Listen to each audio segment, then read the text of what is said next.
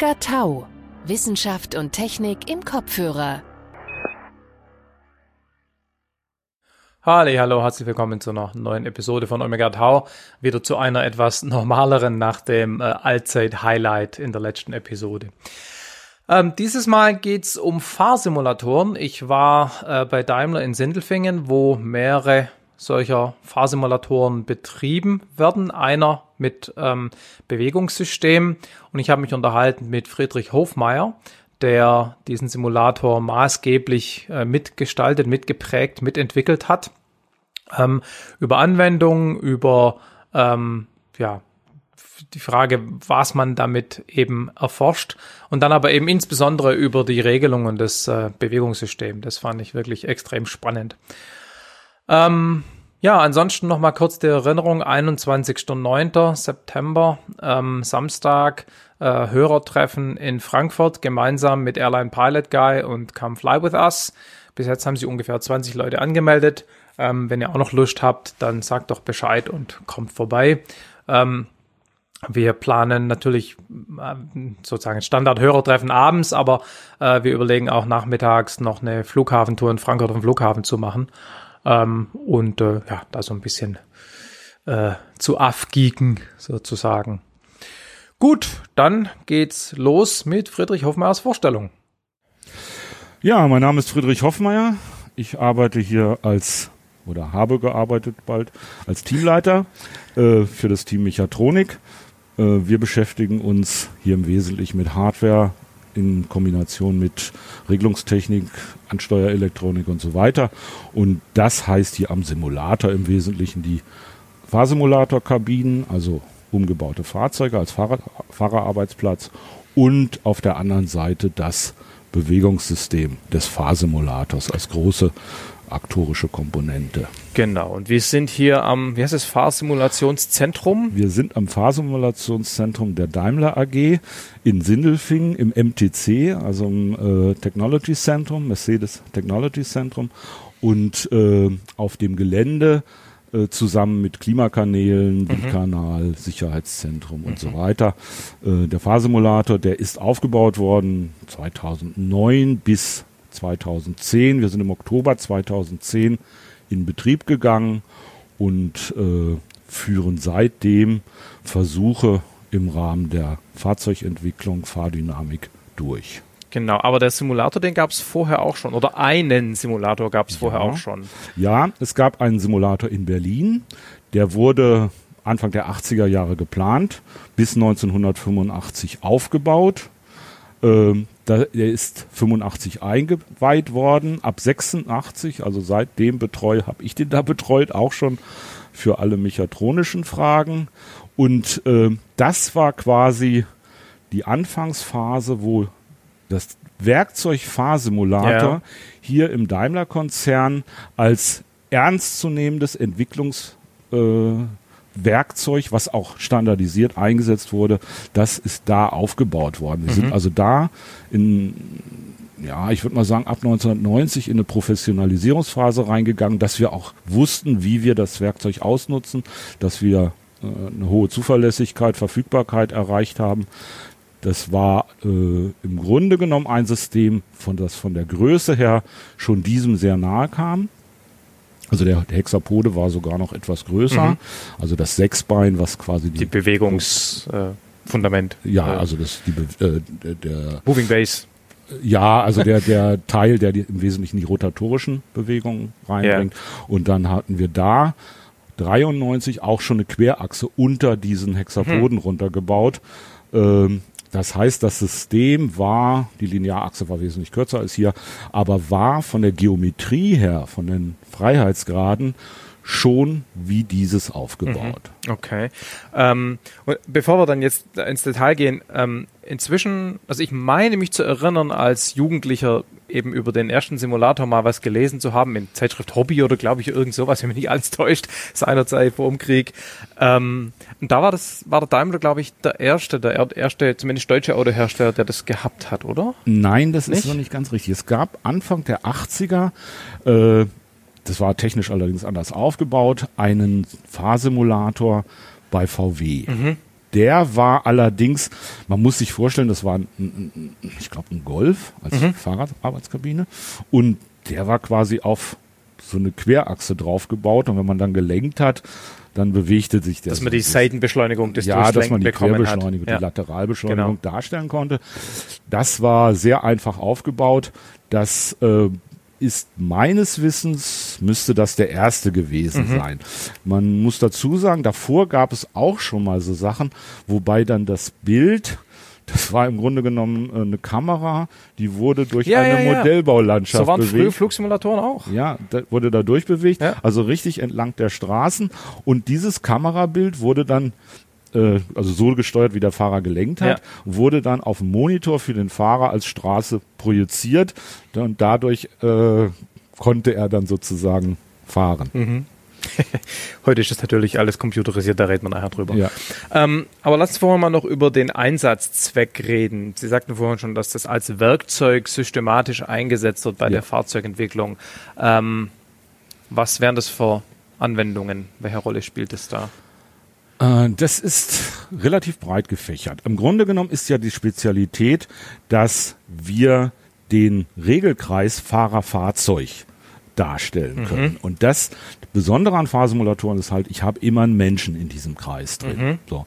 Und die großen Unterschiede, die man dann findet, ist, ich kann einmal einen Testfahrer haben, Mhm. Was das für Versuche sind, können, können wir gleich noch drauf ja. eingehen. Aber ich kann einmal einen Testfahrer haben. Ich kann aber auch Probanden haben. Das sind Normalfahrer, die wir, wir haben eine große Datenbank, mhm. sind, weiß gar nicht, 8000 wow.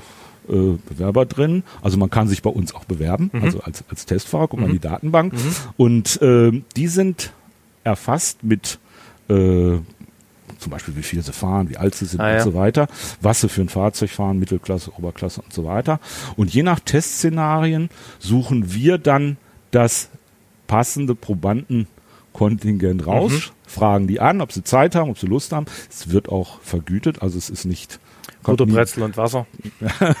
nein, nein, es gibt auch ein bisschen Cash. Aber okay. die äh, und so gewinnen wir also die Normalfahrer und viele sind halt äh, Kunden unseres Hauses haben Erfahrung mit unseren Fahrzeugen mhm. und unsere Fahrzeugkabine, also Fahrradsarbeitsplatz, was ich sagte, sind ja Serienfahrzeuge, ja. also wie C-Klasse, E-Klasse, S-Klasse, Truck äh, und so weiter. Ja. Und die Funktionen im Innenraum sind weitestgehend im Betrieb. Das heißt, die Eingewöhnungszeit mhm. für einen Probanden, der sich hier in einen Simulator reinsetzt, ist im Grunde genommen, wenn er das Fahrzeug kennt, extrem ja. gering. Also der kennt sich also mit dem mit der Bedienung bereits aus. Ja unabhängig mhm. von den Sachen, die dann als Aufgabe gestellt werden. Wobei die Dinge, die man da, ich meine, da wird man ja vermutlich nicht das Navigationssystem bedienen, sondern vor allem fahren und das ist ja sowieso in allen Autos mehr oder weniger gleich. Ja, vor allen Dingen in der Bedienung gibt es zwei Schwerpunkte. Das ist einmal als Aufgabe zur Ablenkung und einmal ja. als Aufgabe zur Bedienung. Ja. Also das sind dann zwei verschiedene Paar ja, okay. Schuhe. Das äh, kann man dann unterscheiden. Dann gibt es auch viel ist Interaktion mit Warnhinweisen, viel mhm. ist Interaktion mit dem Verkehr, Unfallszenarien. Das ist ja das Gute. Wir können Unfallszenarien darstellen. Äh, mit dem Preis, dass der Fahrer sich eventuell erschrickt. Ja. Aber wir gefährden ihn nicht. Ja. Er ist hier absolut sicher. Klar. Und das ist auch äh, geschwindigkeitsunabhängig. Das geht auch mit 250. Also ja, das ist oberste Prämisse, wobei wir auch uns bemühen, unsere Szenarien so zu designen, dass die, äh, soll ich sagen, dass wir von, von, vom Schreckmoment her niemanden überfordern. Da muss man auch immer dran denken. Ich kann jetzt nicht Situationen schaffen, die dann, wo die Leute dann, dann zitternd rauskommen. Ja, das, das ist nicht. so das generelle Problem, wenn man mit Probanden arbeitet, da hat man dann oft so eine Ethikkommission, ja. Ja, wir haben, also wir haben auch ein Ethical Clearing. Ja, also genau. durchlaufen alle unsere Versuche. Ja. Die äh, müssen also abgezeichnet werden, die werden beurteilt, bewertet entsprechend. Und äh, in diesem Kontext wird so etwas untersucht. Da wird auch untersucht, ob die Kräfte zu hoch werden können. Also das, das bei Bremsszenarien und solchen Dingen.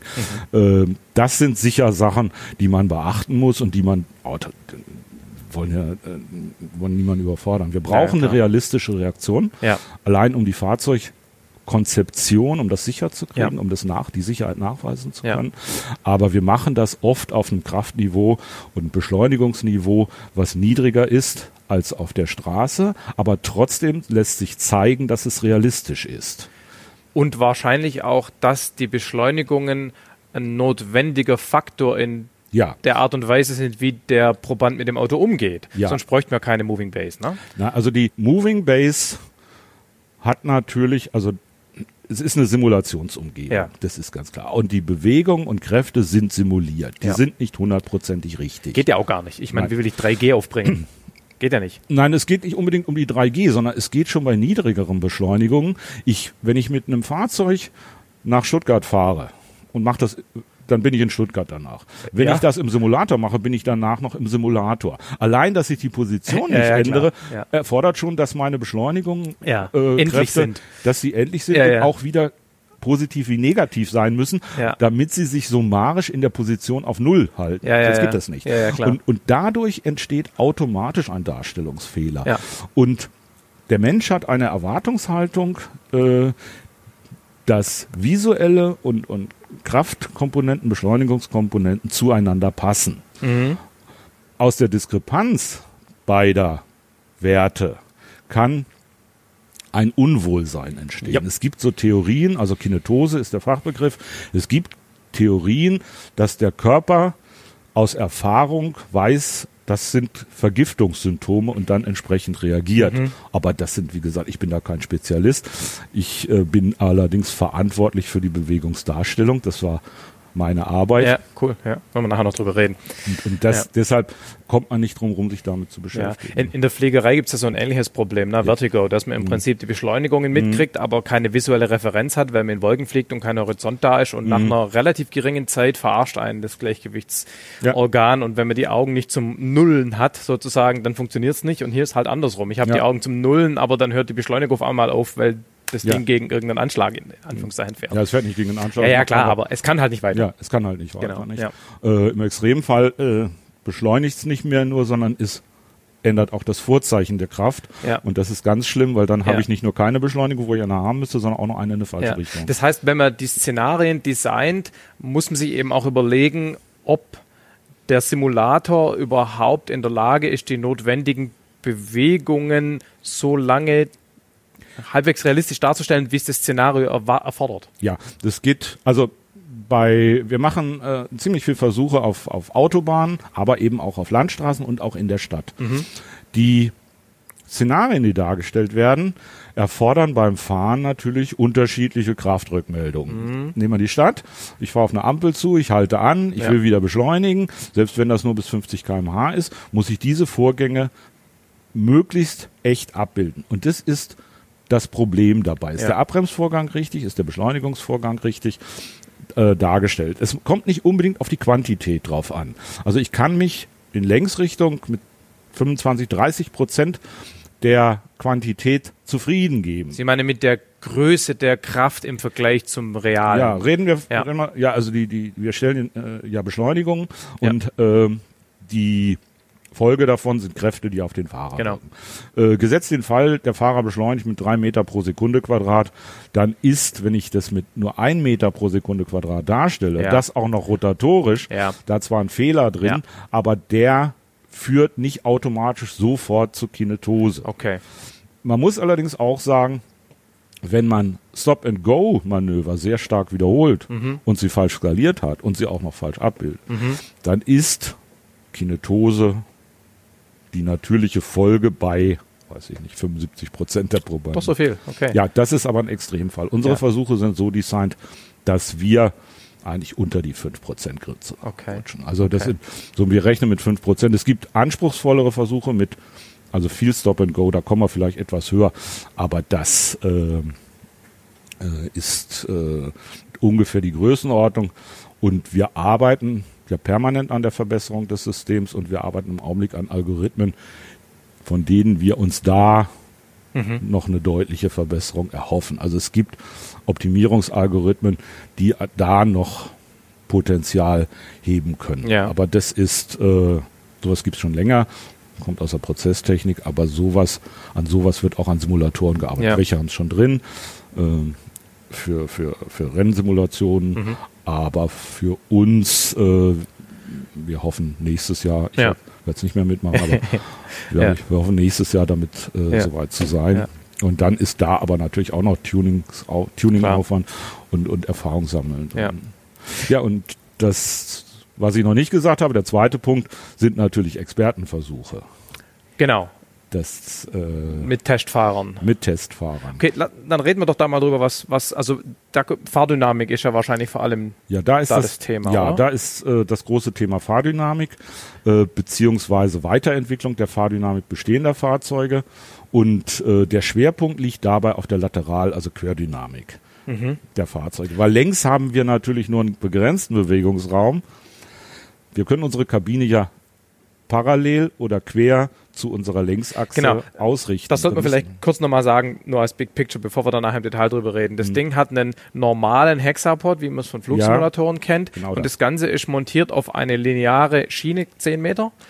Die ist 12 Meter und 12? 40. Genau, und wo sie jetzt eben waren, man kann entweder die, die, die Vorwärtsrichtung des Fahrzeugs quer zu dieser Längsrichtung stellen oder in dieser Ja, Längsrichtung und genau. kann damit entweder anhaltende Beschleunigungen äh, in, in Fahrtrichtung oder quer zur Fahrtrichtung darstellen. Ja. Und sie waren jetzt dem Punkt, wo sie gesagt haben, normalerweise nehmen wir die Längsachse für die Querbeschleunigungen. Ja, also bei Fahrdynamik nehmen wir die Längsachse für die Querbesteuerung. Ja. Dann können wir zwei Fahrspuren oder besser gesagt drei, also einmal nach links, einmal nach rechts, voll darstellen, weil Ah, wir ja, starten in mhm. der Mitte der Achse und können sozusagen das Fahrzeug so bewegen, wie es sich auf der Straße bewegt. Mhm. Querdynamisch, Ne? also nicht längsdynamisch.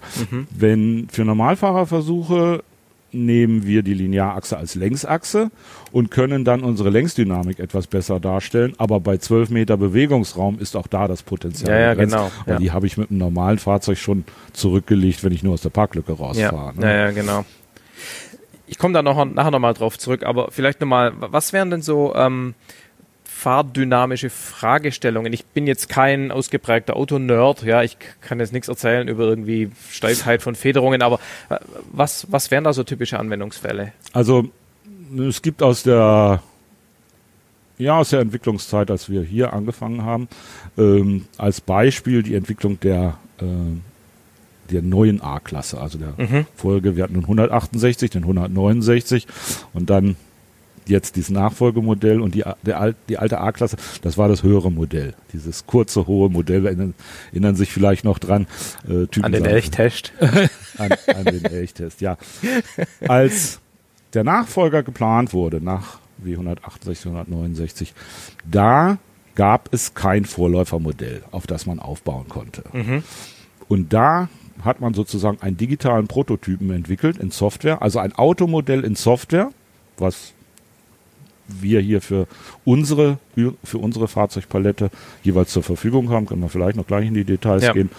Jedenfalls haben wir da ein Fahrzeugmodell dieses Zielfahrzeugs aufgebaut und dann konnten da die Komponenten variiert werden. Also das sind dann Achsen, das sind Massenschwerpunktslage, das ist Aerodynamik, das ist äh, Elastokinematik, man geht dann von, von gewissen Voraussetzungen aus.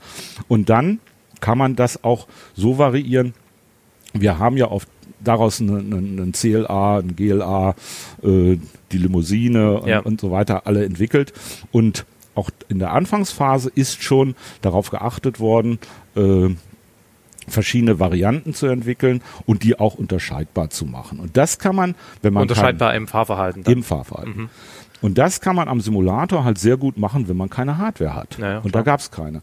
Äh, und da sind sozusagen viele Optimierungsfahrten gemacht worden, um da die, äh, die Fahrdynamik dieser neuen, dieses A-Klasse-Nachfolgers zu entwickeln. Und im Gegensatz heute ist es so, da hat man, wenn man jetzt eine neue S-Klasse entwickelt, den Vorgänger. Den kann man gleichzeitig zu versuchen am Simulator, kann man den modifizieren und auch als echtes Fahrzeug fahren. Das ist der Unterschied, wenn man ein Vorgängermodell hat. Wenn man also vom Scratch, also von Anfang an startet, kann man diese ganzen Fahrdynamikuntersuchungen da machen. Dazu gehört natürlich auch Lenkwinkelgradient oder äh, Was heißt das, wie viel, wie viel ich ausschlagen muss und was das bewirkt für ja, die also ja, das? Lenkverhalten, Ja, ja. Lenkkräfte sind denn dabei. Ja. Ähm, dann ähm, das äh, gerade beim Wanken hier, Neigung, wie stark ja. äh, wankt das Fahrzeug, Ja, wie ja. stark neigt es beim Verzögern. Ja. Also dann kann ich äh, so Dinge ausprobieren wie eine Wankstabilisierung. Nicht? Mhm. Also das, das kann ich machen. Ich kann auch meine Federdämpfersystem ganz straff machen, dann fährt Ja. sich das Auto wie ein Go-Kart. Und äh, wir haben ja noch im Gebäude einen Ride-Simulator. Da kann ich dann die Ah, ja. höherfrequenten Anteile untersuchen. Und dann kann ich da den Komfort beurteilen. Was Den, den quasi den Passagierkomfort, der Den- sich jetzt nicht ja. für die Fahrdynamik ja, interessiert. sich. also Ja, der, okay. der, es gibt hier äh, bei uns den Handling-Bereich, Ja. so nennt man das. Das ist typischerweise sagen wir mal, maximal 5 Hertz, eher darunter. Also Mhm. zweieinhalb Hertz oder so. Also das ist äh, höher geht das frequenzmäßig gar nicht. Da spüre ich keine Komfortverluste, wenn ich mein Fahrwerk steif mache. Ja. Aber wenn ich dann auf den Ride-Simulator gehe, dann das wird offline gerechnet, wird wesentlich höher frequent gerechnet. Ah. Das passt dann bis 50 Hertz und das kann das System auch darstellen. Also da hätte ich meine Pflastersteinstraße. Da kann ich dabei. dann jeden Buckel auf der Ja. Kopfsteinpflasterstraße spüren. Und da spüre ich dann plötzlich, was ich mit dem Fahrwerk durch das Anziehen Ah, ja. äh, gemacht habe. Das fährt sich nämlich dann wirklich wie ein Rennwagen. Mhm, Und dann kann ich gleichzeitig wieder zurückdrehen und kann das Optimum suchen, dass wir ein Mercedes-spezifisches, Mhm. komfortables Fahrgefühl mit sportiver Note eben bekommen. Also, Ja, das, also ein, ein, ein Fahrzeug, wie es unsere Kunden erwarten von der Ja, ja. Qualität, von der Fahrdynamik her. Und dann würde man da eben mit mehreren ähm, Experten, Testfahrern fahren und dann würden die so einen, äh, ich meine, da gibt es ja keine objektiven Kriterien, ne? Wahrscheinlich. Nein, Da, nein, das ist, ähm, also es gibt dann erstmal die, die Spezialistentruppe, die es programmiert und fährt Ja. und so weiter, dass alles stabil ist, dass alles vernünftig funktioniert, dass das Lenkverhalten, Lenkgefühl gut ist, dass die Lenkkräfte passen und so weiter, dass man das Modell fahren kann. Und dann gibt es natürlich äh, den entsprechenden Personenkreis der Bewerter. Und das sind äh, nicht nur andere Testfahrer, sondern ich kann es dann auch den Führungskräften zeigen und kann die, die Abteilungsleiter oder äh, Centerleiter dazu holen, die dann sich selber ein Urteil bilden können und die dann irgendwann entscheiden müssen, äh, das ist halt ihr Job, ja. wir machen dies oder machen das. Ja. Und das wird so gemacht, dass man eine Basisvariante hat, um die man rumoptimiert. So, und dann kann jeder sagen, also mir gefällt die Basisvariante oder die, die Richtung oder die Änderung in die andere Richtung am besten. Und so werden die Entscheidungen getroffen. Und wenn das in Software einmal feststeht, dann wird es auf die Prototypen angewandt. Also das Schöne ist halt, man muss die nicht gleich bauen, man kann es in Software machen. Klar, ja, ja, sicher. Gibt's, ähm, wenn wir nochmal die Szenarien uns angucken, also reagiert zum Beispiel ein Proband angemessen, wenn, keine Ahnung, vor einem auf der Autobahn schlagartig einer ausschert. Das, warum interessiert euch das als Autohersteller? Das ist ja eigentlich mehr so was für Fahrschulen, sage ich jetzt mal. Also wa- was, was ist da die Fragestellung? Na, nehmen wir doch mal die Meldung einer Rückmeldung einer Gefahr. Die, die Fahrzeuge heute ähm, haben ja viele Assistenzsysteme und teilweise Warnsysteme. Nicht die, also zum Beispiel eine Kollisionswarnung oder sowas. Nicht? Oder zum Beispiel äh, nehmen wir sowas wie ein, wie ein äh, Abstandsregeltempomat Ja. oder sowas. Nicht? Jetzt ist natürlich eine Frage, ich will den Kunden das nahebringen. Sie sollen das sozusagen intuitiv beherrschen können. Oder ein Sprachbediensystem oder sowas. Ah, ja, ja. Und jetzt müssen Sie, jetzt haben Sie da zwei Frage oder drei Fragestellungen. Das erste ist, wie zeigen Sie an, dass er das aktivieren kann? Ja, Wie zeigen Sie an, dass das Aktivieren nicht klappt? Wie, ähm, wenn jetzt aus Sicherheitsgründen das abgeschaltet wird, wie oder vorher war die Warnung, wie bringen Sie das rüber, ohne dass er irritiert ist? Sie können nicht einfach irgendwas piepen lassen. ja, ja. So. Also User Experience, Machine, Human-Machine Interaction, diese Geschichten. Ja, das ist äh, UI oder äh, Ja, äh, zusammen mit, mit HMI und also ja. Human Machine Interface.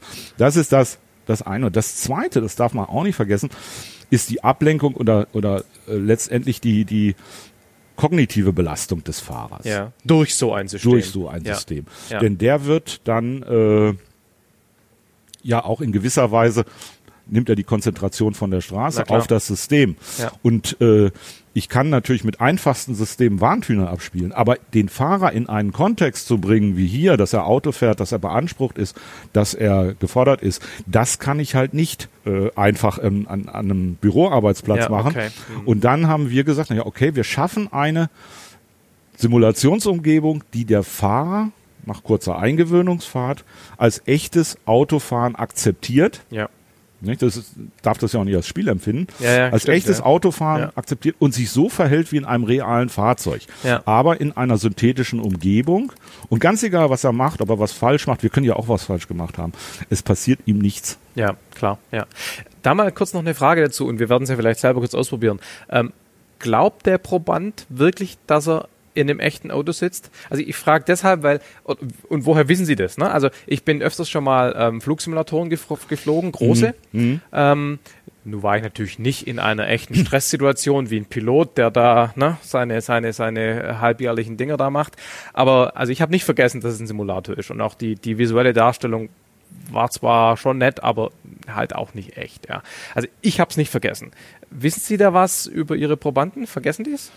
Naja, äh, ich äh, kann nicht beurteilen, ob er das vergessen muss. Ich weiß auch nicht, ob das der Punkt ist.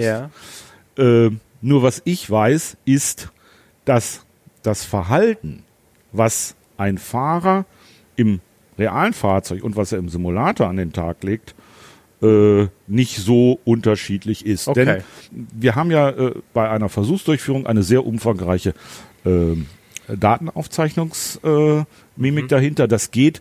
Wir beobachten den Fußraum, also Pedalerie mit Ah ja, Kameras. ah wir ja. beobachten das Fahrergesicht Ja. mit Kameras. Wir beobachten teilweise ähm, die, äh, äh, also die, die, alle Bedienelemente. Wir haben eine Datenaufzeichnung bis zu 1000 Kanälen, Wow. wo dann äh, Fahrzeugdaten, Verkehrsdaten und alles Mögliche aufgezeichnet wird.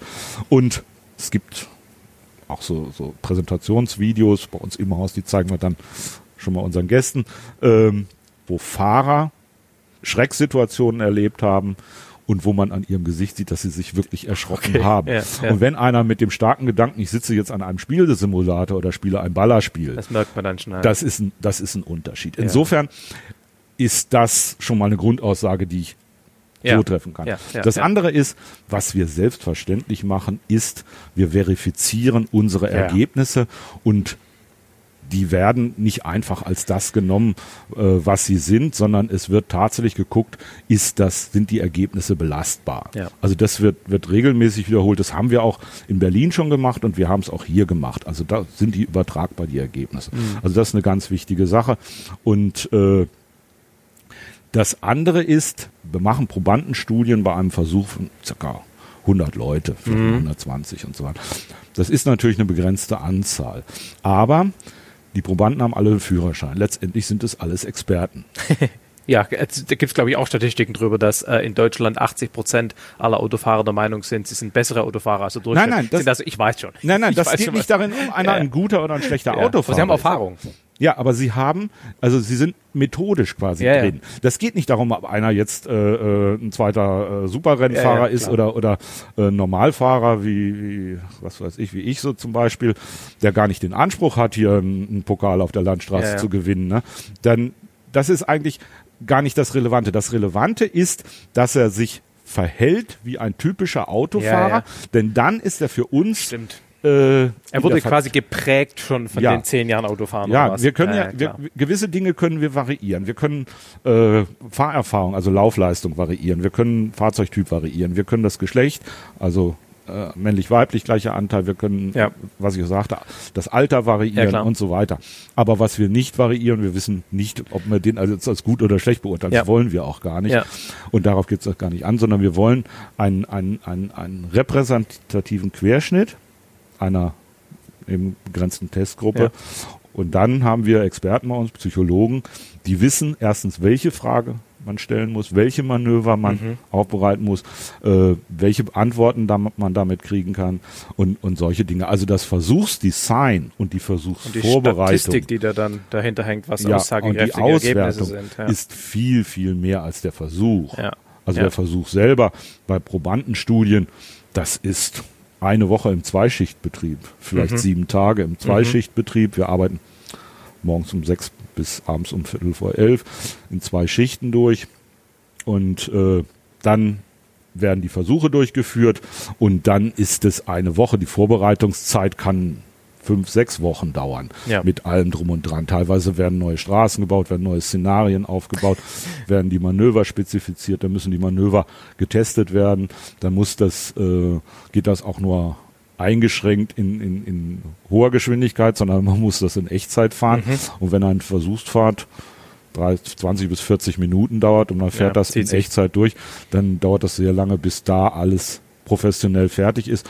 Und wenn ich den Fahrer nicht verlieren will in meiner Szenario, in meinem Kontext, dann mache ich tunlichst da keine Fehler. Sonst bringe ich ihn aus dem Konzept. Mhm. Ja. Also dann merkt er nämlich, dass er in einer Ja.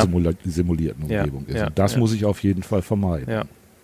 Noch eine letzte Frage zu den Szenarien. Ich könnte mir vorstellen, dass auch im Zusammenhang mit autonomen oder stark unterstütztem, ja dieses Continuum Level 1 bis 5, ne? Mhm. Ja. ähm, Fahren einiges passiert. Also ich meine, die Frage, die mir sicher oft stellt, ist, was passiert, wenn das Auto autonom fährt und jetzt feststellt, es wird gefährlich, lieber Fahrer übernehme. Und dann ist Mhm. Ja. also diese Frage, wie schnell, ne, wenn der Fahrer halb schläft und so. Ja. Sowas wäre dann eben hier, könnte ich mir vorstellen, auch Thema, was immer mehr kommt. Ja, also gerade hochautonomes Fahren, äh, neuere Assistenzsysteme, äh, immer, mm, ja, also automatisches Fahren sozusagen, was immer, immer äh, stärker um sich greift und gerade auch kritische Situationen, Genau. Übernahmesituationen. Ja, genau. Die Übernahmezeiten, äh, wenn der Fahrer nur also konzentriert bleibt, Ja, dann können die Übernahmezeiten relativ klein sein. Wobei wir, ich, ich kann mich da nicht auf Größenordnung Nee, klar. Ja. Aber wenn er schläft, muss er erst geweckt werden, dann kann das auch beliebig lang werden. Ja, ja. Da haben wir, äh, und da sind wir auch noch nicht am Ende, da machen wir Ja. auch noch Untersuchungen Ja, dazu. Und das ist auch etwas, was sicher nicht einfach zu beantworten ist. Ja. Aber Der, der, der Vorteil ist halt bei uns, wir können auch noch Nebenaufgaben stellen, also wir können ihn irgendwie was, was weiß ich von mir aus, Navi Spiel spielen lassen oder Ja. wir können ihn am Navi rumspielen lassen, wir Ja. können ihn irgendwas suchen lassen, wir können ihn was schreiben lassen, wir können ihn ähm, sozusagen beschäftigen und dann können wir eine kritische Situation aufschalten und dann können wir sehen, was er macht und wenn er was falsch macht, ist es auch nicht schlimm, da Ja, ja, passiert eben nichts. Ne? ja. Also bei uns ist ein, wir simulieren zum Beispiel, wenn ein Unfall ist, nicht den, den, den Stoß, den Ausstoß, sondern bei uns fahren dann Bilder ineinander und gut ist. Ja. Also- Äh, Geht ja auch gar nicht. Also das wäre wieder dieser Punkt mit den mehreren Gs beim Aufschlag. Die können es ja gar nicht simulieren. Ja, Die also ja selbst, ja, ja, also wir machen keine, keine Kollisionssimulation, grundsätzlich. Auch eine schöne Analogie zum Flugsimulator. Ich war mal mit ein paar Piloten da drin und die haben geübt äh, Start mit Triebwerksausfall. Ja. Und da war es tatsächlich so, dass die, dass man wirklich sehr präzise fliegen musste, damit die Kiste nicht so langsam wird, dass man sie nicht mehr hochkriegt. Und da war es, so hat auch einer einen Fehler gemacht, hat es nicht auf die Reihe gekriegt, aber bevor der Flieger dann tatsächlich eingeschlagen wäre, haben sie aus psychologischen Gründen die Simulation abgebrochen. Also, äh, wir machen lieber nochmal. Also ne, zum, Ja. zum, zum eigentlichen Unfall kam es gar nicht. ja, Naja, egal. Ähm, wir sitzen jetzt hier ähm, neben einem Fixed-Base-Simulator, den wir auch gleich probieren. Ähm, welche Rolle spielt denn der in den Kampagnen in Relation oder im Vergleich mit dem Bewegt-Simulator? Ja, also der Fixed-Base-Simulator ist letztendlich ein etwas abgespeckter Simulator. Es fehlt ein Bewegungssystem. Ja. Die Projektion hat nur 180 Grad nach vorne Statt statt 360 Grad im, im, im äh, Moving Base Simulator, also im Bewegtsystem. Und das, äh, dadurch, dass wir keine Bewegung haben, Zugänglichkeit vereinfacht ist, wir jederzeit an die Kabine leicht ran können und so weiter, ähm, nutzen wir das hier zur Vorbereitung. Man kann fahren, wie im, im, im richtigen Simulator, im Moving Base Simulator. Ähm, man kann die Szenarien äh, testen, man kann ähm, alles Mögliche vorbereiten für die Versuche. Man kann hier die Kabinen einbauten, umbauten, wenn neue Technik reinkommt, vornehmen. Das kann man hier alles in Betrieb nehmen, machen und so weiter. Und dann wird die Kabine in den Moving Base mit Simulator Kabine meinen Sie das Auto? das Auto. Ja. Letztendlich das Auto. Ja, Entschuldigung, also es ist ja. Nee, das ist deshalb verwirrend, weil ja auch auf dem Hexapod eine Kabine steht. Nee, da steht ein Dom.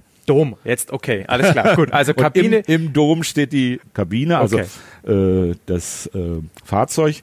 Und dann, die wird nach oben gebracht mit allen Einbauten und Ja. so weiter. Und dann wird Software, wird einfach ein anderer Server genutzt und dann wird eben im Moving Base der Versuch in Betrieb genommen. Mhm. Jetzt muss man dazu sagen, selbst wenn man hier alles vorbereitet hat, kann es sein, dass im Moving Base durch Bewegungsrückmeldung Situationen sich noch ändern und nochmal getestet werden müssen. Also das ist zum Beispiel, wenn man, was ich sagte, in der Stadt, hier fährt man ohne Bewegung, Stop and Go Und jetzt geht man nach oben und sagt, ach ja, die, die Bewegung, also wenn ich sie jetzt dauernd und immer wieder, hier stürzt ein, was sie nicht da ist, das, kann, das ruft auch Kinetose hervor. ja. Also im Fixbase ist es so, dass die Kinetoserate höher ist als im Ehrlich? Moving Base. Ja, also da kommt man eher über 20 Prozent. Okay. Das ist, also da ist äh, schon mal, dass Leute sehr empfindlich reagieren. Das ist eigentlich erstaunlich, weil das ja eigentlich ein Computerspiel. So, also Nein, aber- es sich auch nicht bewegt, meine ich. Ja, aber das, ja, ich habe eine sehr hohe Immersion durch Ja. die 180 Ja, ja. Projektion. Ich bin also tief drin im Bild Ja. und mir fehlt die Bewegung. Ja, ja, das ja. heißt, das, was Ja, ich ja. vorhin sagte, Ja, ja. die Erwartungshaltung des Menschen, das, was er Klar. sieht, auch als Kraft adäquat zu spüren, wird gestört. Ja.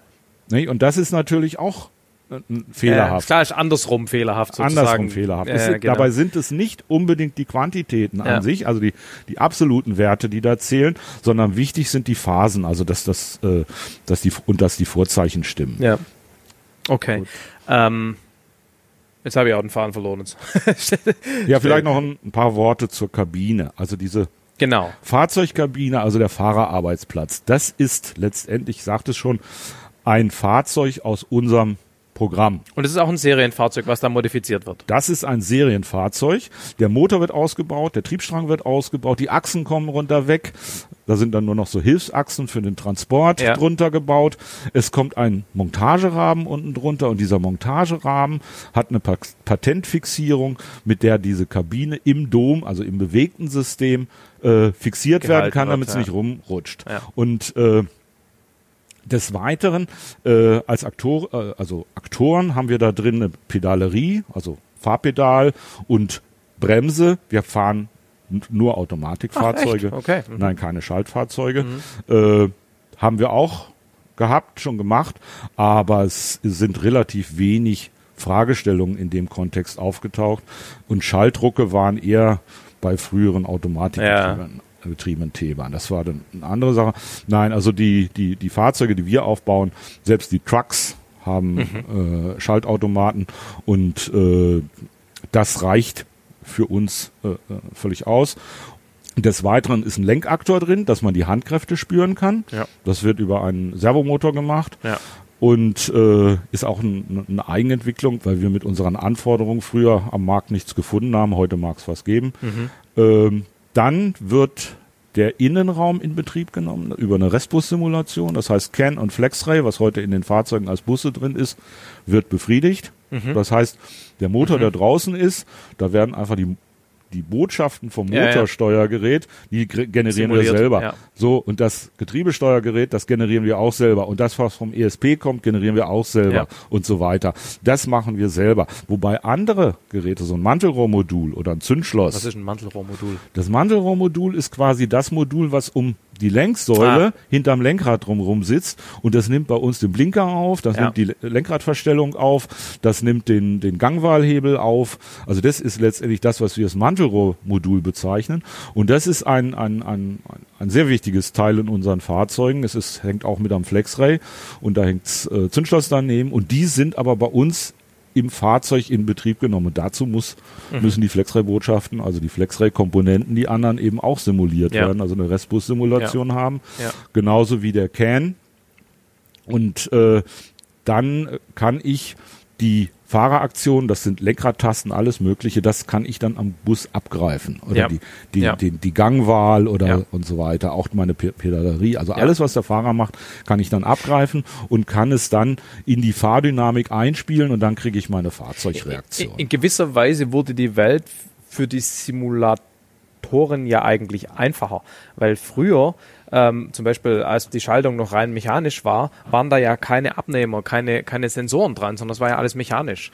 Und da hätte man dann jetzt in diesem Fall, wenn man die Schaltung simulieren hätte wollen, irgendwelche Sensoren hinbauen müssen, die den, die Position vom Schalthebel irgendwie messen. Aber das brauchen wir ja nicht, weil es ja sowieso alles auf den Bus geht und an den kann man sich ja relativ einfach andocken. Also unsere, unsere äh, Farbpedale sind schon lange elektronisch. Da sind Ja, ja, also so Abnehmer dran. Äh, wir haben Auch im Auto. Auch im Fahrzeug. Genau, ja, ja, im genau. Fahrzeug. Dann ähm, die am, am, am Bremspedal, was sonst noch dran sitzt, da bauen wir entweder einen Sensor dran, wenn nicht schon einer dran ist, Ja. für die Pedalposition, Ja. äh, ziehen dann die Pedalposition rein und nicht die Kraft oder einen Bremsdruck oder sowas. Ja. Das wird dann im Modell alles Ja, ja, freigerechnet ja, ja. ähm, und kann da eben freigemacht werden. Andere Dinge wie zum Beispiel Fensterheber oder Sitzverstellung, elektrische Sitzverstellung, das ist alles weiterhin in Ja. Funktion.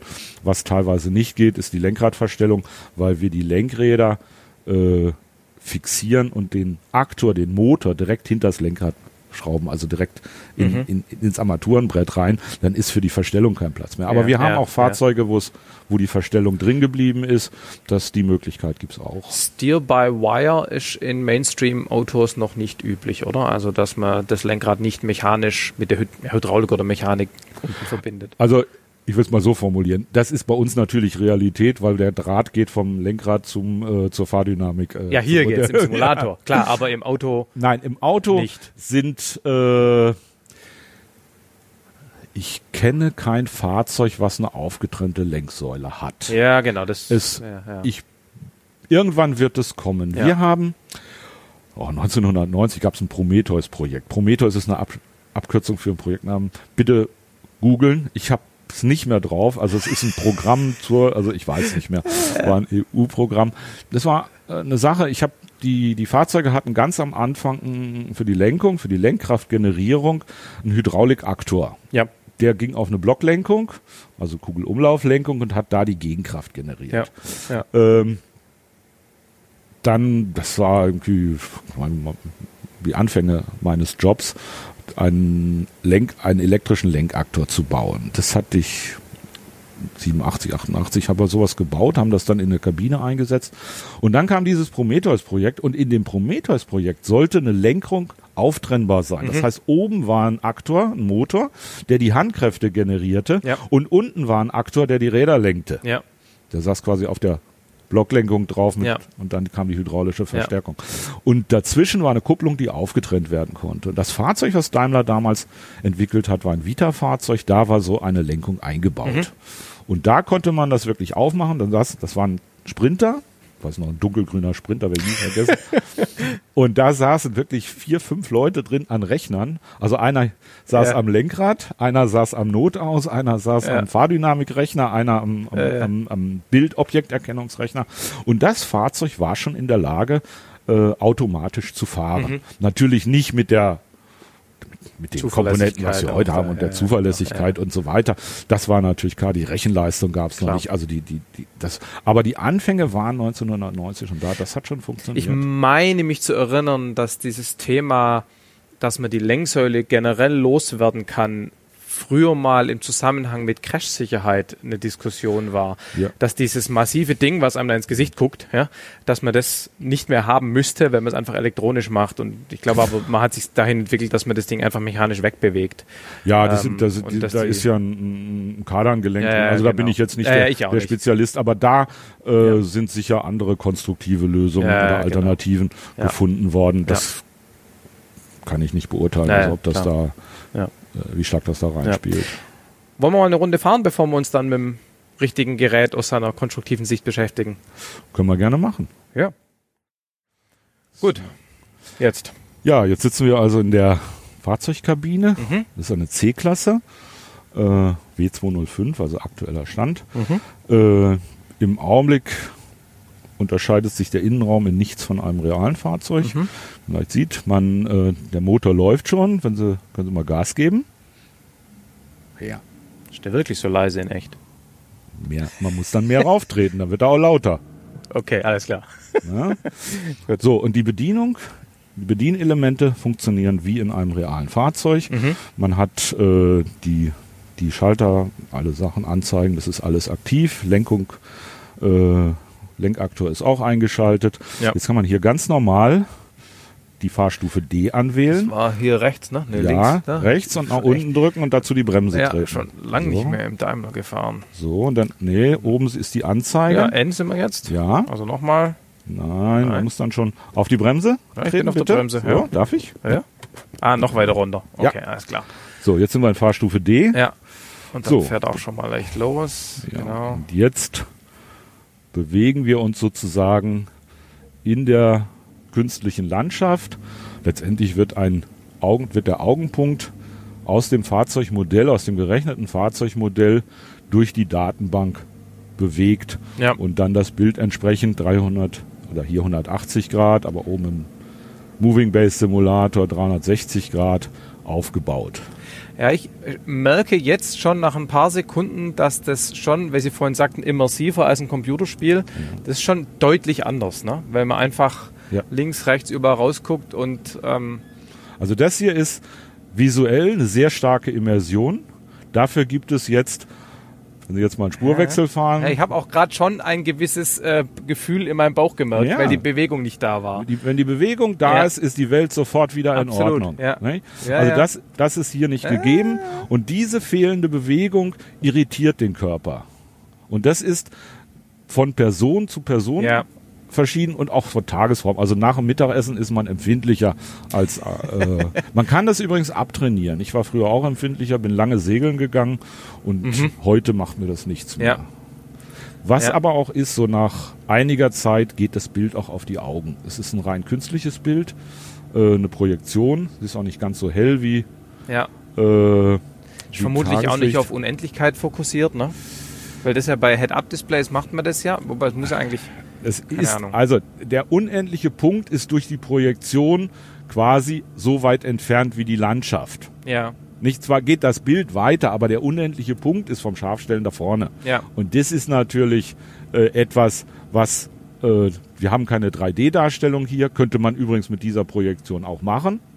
Ähm, aber das hier ist eine 2D-Darstellung. Äh, äh, Achso. Sie meinen mit 3D-Brille und so. ja, Also, nein, nein, nicht mit 3D-Bälle. Wir haben oben ähm, entsprechend äh, Projektoren, also alles doppelt, so dass wir sozusagen ein äh, 3D-Bild hier generieren können. Wir können die Landschaft dreidimensional machen. Gibt es eine Brille, so eine ah, Polarisationsbrille, okay, Polarisation. Ja. und ja. dann äh, sieht man hier eine dreidimensionale Darstellung. Das haben wir übrigens im, im Moving Base jetzt auch drin. Ja, okay, cool. Also es bringt starke Vorteile, wenn man zum Beispiel in einer engen Baustellendurchfahrt ist. Mhm. Das ist beeindruckend. So hat man ja zur Seite äh, den Abstand des, äh, zur Leinwand. Und das heißt, auf der Leinwand ist das nächste Objekt. Das wirkt nicht so richtig eng. Aber wenn Sie das in einer 3D-Darstellung haben, Ja. dann wirkt das richtig eng, so wie das auch wirkt, wenn man mit dem eigenen Fahrzeug Ja. durch die Baustelle durchfährt. Also das ist sehr, finde ich, sehr beeindruckend. Ja. Und von der. das ist echt krass. Ich, das, ich merke sofort, dass, das, dass die Bewegung nicht passt. Also physisch merke ich's. Ja. Krass. Hätte ich nicht gedacht. Ähm, und von der Visualisierung her ähm, haben wir jetzt, wie gesagt, ein 180 Grad Projektionsfläche Ja. hier. Im Dom sind es 360. Ja. Aber die Spiegel sind separate kleine Monitore, die Außenspiegel. Das sind äh, separate kleine Monitore, die von der Grafikkarte her sitzt da die gleiche Hardware hinter wie äh, auch hinter den Projektoren. Ähm, nur sie stellen halt sozusagen einen anderen Ausschnitt äh, für den Augenpunkt dar, nämlich den Blick nach hinten. Der Unterschied ist halt, wenn man den Kopf bewegt, ändert sich die Perspektive da drin Ja. nicht. Der Blickwinkel ändert sich Ja. nicht, der ist steif. Ja. Aber das sichtbare Fahrzeugteil ist quasi drin äh, und äh, wird auch dargestellt. Also das passt soweit. Äh, der. Innenspiegel ist normalerweise auf die einem 360-Grad-Bild auf das, die Rückprojektion gerichtet und dann braucht man da keinen Monitor. Ist hier ja auch so. Also hier gibt's eine, also hier haben wir 180 Grad plus eine Leinwand Ja. hinter uns. Also Ja. eigentlich sind es was weiß ich, 220 Grad dann in Summe oder so. Perspektivisch muss man sagen, mit den Seitenspiegeln geht das nicht. Wenn die Seitenspiegel auf die Rückprojektionsfläche gucken würden, Ah. dann wäre das von der Projektion, vom Projektionswinkel her falsch. Okay, deshalb. Das, das geht nur mit dem Mittelspiegel. Mhm. Genauso ist die Projektion auch nur für den Augenpunkt des Fahrers richtig. So, für so ein Kugelsegment, wo der Fahrerkopf sich ungefähr bewegt. Also für mich, ich sehe, das Fahrzeug Ups. fährt im Dackelgang. Passiert nichts. ich habe aber trotzdem gerade so einen Schreck gekriegt. Also das hätte schon funktioniert. Ja, ja, das ist, weil Sie wissen, Sie sitzen im Simulator und trotzdem erschrecken Sie sich. ne? Ja, also ich nehme ich alles ab, was Sie vorhin erzählt haben zu dem Thema. Funktioniert. cool, ja. Nicht? Also die, die, die äh, Projektion ist für mich falsch. Ich sehe, das Fahrzeug schiebt sich jetzt quer durch die Botanik. Für mich stimmt so. der Augenpunkt, also Mhm. die Projektion, Ja. nicht. Ja. Äh, während da für den, für den Fahrer. Hupe geht äh, nicht. Richtig. Stimmt, die Hupe geht nicht, die ist nicht angeschlossen. Ich wollte gerade nämlich fragen, äh, wie, wie wichtig für die Versuche die akustische äh, Darstellung der Umwelt ist. Ähm, ja, also, Motorgeräusch haben wir. Motorgeräusch haben wir. Wir haben die Geräusche der Fremdfahrzeuge. Mhm. Also äh, wir haben auch äh, für die Fremdfahrzeuge den Doppler-Effekt, der ist auch drin, also die Tonhöhenverschiebung Mhm. Ja. durch die Relativgeschwindigkeiten. Ähm, wir äh, haben dieses Motorgeräusch, das ist ein synthetisiertes Geräusch. Das sind quasi die Geräusche bei unterschiedlichen Lastzuständen der Fahrzeugkomponenten aufgezeichnet. Das geht von Reifengeräuschen, Windgeräusche, Motorgeräusch, Getriebegeräusch. Das wird, kommt in eine Datenbank und dann wird das abhängig vom Fahrzustand, Lastzustand, Drehzahl, Geschwindigkeit und so weiter, wird das äh, synthetisiert und dann über das fahrzeuginterne Akustiksystem, was serienmäßig drin ist, wieder abgespielt. Nicht? So, wird jetzt, deutlich lauter. ja, jetzt bei 190, da wird es lauter. Äh, das, äh, ob das jetzt im Level Exakt stimmt. exakt ja. stimmt, Ja. dann müsste man die, die, die Justage nochmal prüfen. Ja. Wir machen auch zum Beispiel folgendes, dass wir, wenn wir viel kommunizieren, es auch mal im Level etwas absenken, dass Mhm. man sich besser unterhalten kann. Also speziell mit den Testfahrern, die brauchen die Geräusche nicht so Ja. genau. Ja. Und wichtig ist natürlich für Normalfahrer, sollte die Akustik das unterstützen.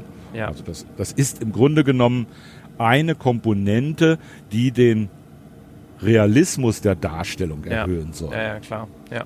Nicht? Also und da kann man eben oder sollte man so viel wie möglich tun, äh, damit eben der Fahrer, was ich vorhin sagte, Ja. vergisst, Ja. dass er in einem Simulator sitzt, sondern das als Autofahren akzeptieren. Ja, ja. Können wir schön noch irgendwie Verkehr einstellen oder ist das jetzt irgendwie schwierig mit dem laufenden Szenario? Ja, ich müsste eigentlich, hätte eigentlich einen Kumpel rufen sollen. Okay. Den, ich könnte den jetzt anrufen, dann kommt der und der macht uns das. Den Wenn's- können wir hier nämlich drin Wenn es kein Riesenakt ist? Nein, dann müssten sie mal eben anhalten, die Ja, also- und dann Also, sonst komme ich hier nämlich nicht Ja. weg. genau. Klemmen sie mich mal ab. Ja, Dann ich rufe ich den nämlich an. probiere so lange mal aus, wie weit die, wie weit das Szenario reicht. also wie, wie weit geht die, die Welt? Also wenn ich hier jetzt einfach in den Acker reinfahre, wann Ja, sagt der Schluss? Pff, weiß ich gar nicht. Ich glaube, das ist eine Fläche, die geht dann, irgendwann stürzen wir ab. also wir fahren, äh, das ist auch hier ist auch die Höhe nicht richtig Ja, ja. modelliert. Also wir würden in den Berg, Berg reinfahren. reinfahren, okay. Ansonsten ist das, ist das hier plane Fläche Ja. und da ist nichts gemacht, weil das hier ist eigentlich eine typische Fahrdynamikstrecke. Man fährt Ja. geradeaus, man macht Querdynamik und dann äh, ist man quasi äh, Ja. Äh, ewig auf dieser geraden Strecke unterwegs. Und hier ist es halt so, man kann halt ein Szenario nach dem anderen reinspielen. Und die Szenarien für Fahrdynamik, was ich sagte, Querdynamik, das sind halt Doppelspurwechsel, das sind Slalommanöver, das sind Seitenwindmanöver mit sichtbarer, unsichtbarer Seitenwindmaschine, mit stochastischem Seitenwind, äh, das sind Spurgassen. Also all diese Dinge kann ich dann über Pylonen hier einstellen und die werden dann gefahren. Und der Fahrer, der Proband, also der, der Testfahrer beurteilt denn. Und dann kann ich eben das Fahrzeug, die Fahrdynamik, die, die Komponenten, Varianten äh, entsprechend ändern. Und dann kann er direkt spüren, er fährt also einen Doppelspurwechsel, wir schalten um, dann fährt er den nächsten und dann kann er spüren, ach, das ist jetzt spurstabiler oder das Fahrzeug wankt jetzt stärker oder das Fahrzeug äh, reagiert schwammig. Dass er auch einen konkreten, direkten Vergleich hat für, Ja. zu verschiedenen Ja. virtuellen Autos. Ja, Das okay. kann so weit gehen, dass er einen Doppelspurwechsel mit, mit, weiß ich nicht, 115 km/h fährt und gut durchkommt und mit dem nächsten, mit der nächsten Fahrdynamik abfliegt, weil die Mhm. ganz anders reagiert. Also und, hun- und so ein Doppelspurwechsel mit 110, 120 zu fahren ist eine Aufgabe. Also das ist äh, Doppelspurwechsel heißt links wieder zurück. Ja, also links, rechts. Rechts, links, zurück. Ja. Ja, das ist Doppelspurwechsel. Da gibt es dann auch noch äh, ein kurzer, nennt sich dann Elchtest. Heißt der auch beim Daimler immer noch so. Ja, das, äh, das ist eigentlich ein falscher Name, weil wir testen ja keine Elche. Ja, stimmt. genau.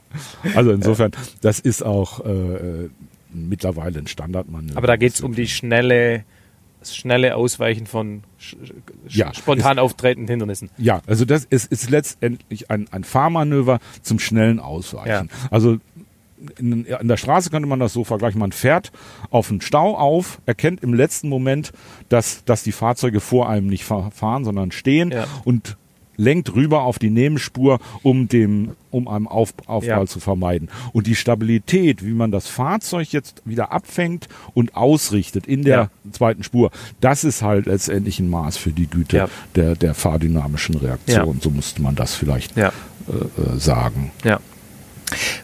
Bis der Kollege kommt. Die Visualisierung, ähm, basiert die auf Off-the-Shelf-Software oder habt ihr die selber gebaut? Weil da gibt es ja durchaus Simulationsengines, die sowas. Ja, also das Könnten. ist, äh, also der, der Renderer, also der Bildgenerator ist äh, ein, ein Teil, was äh, wir gekauft haben. Ja, okay. Das ist abgeleitet, wenn ich richtig informiert bin, aus einer Open Source Variante. Ja.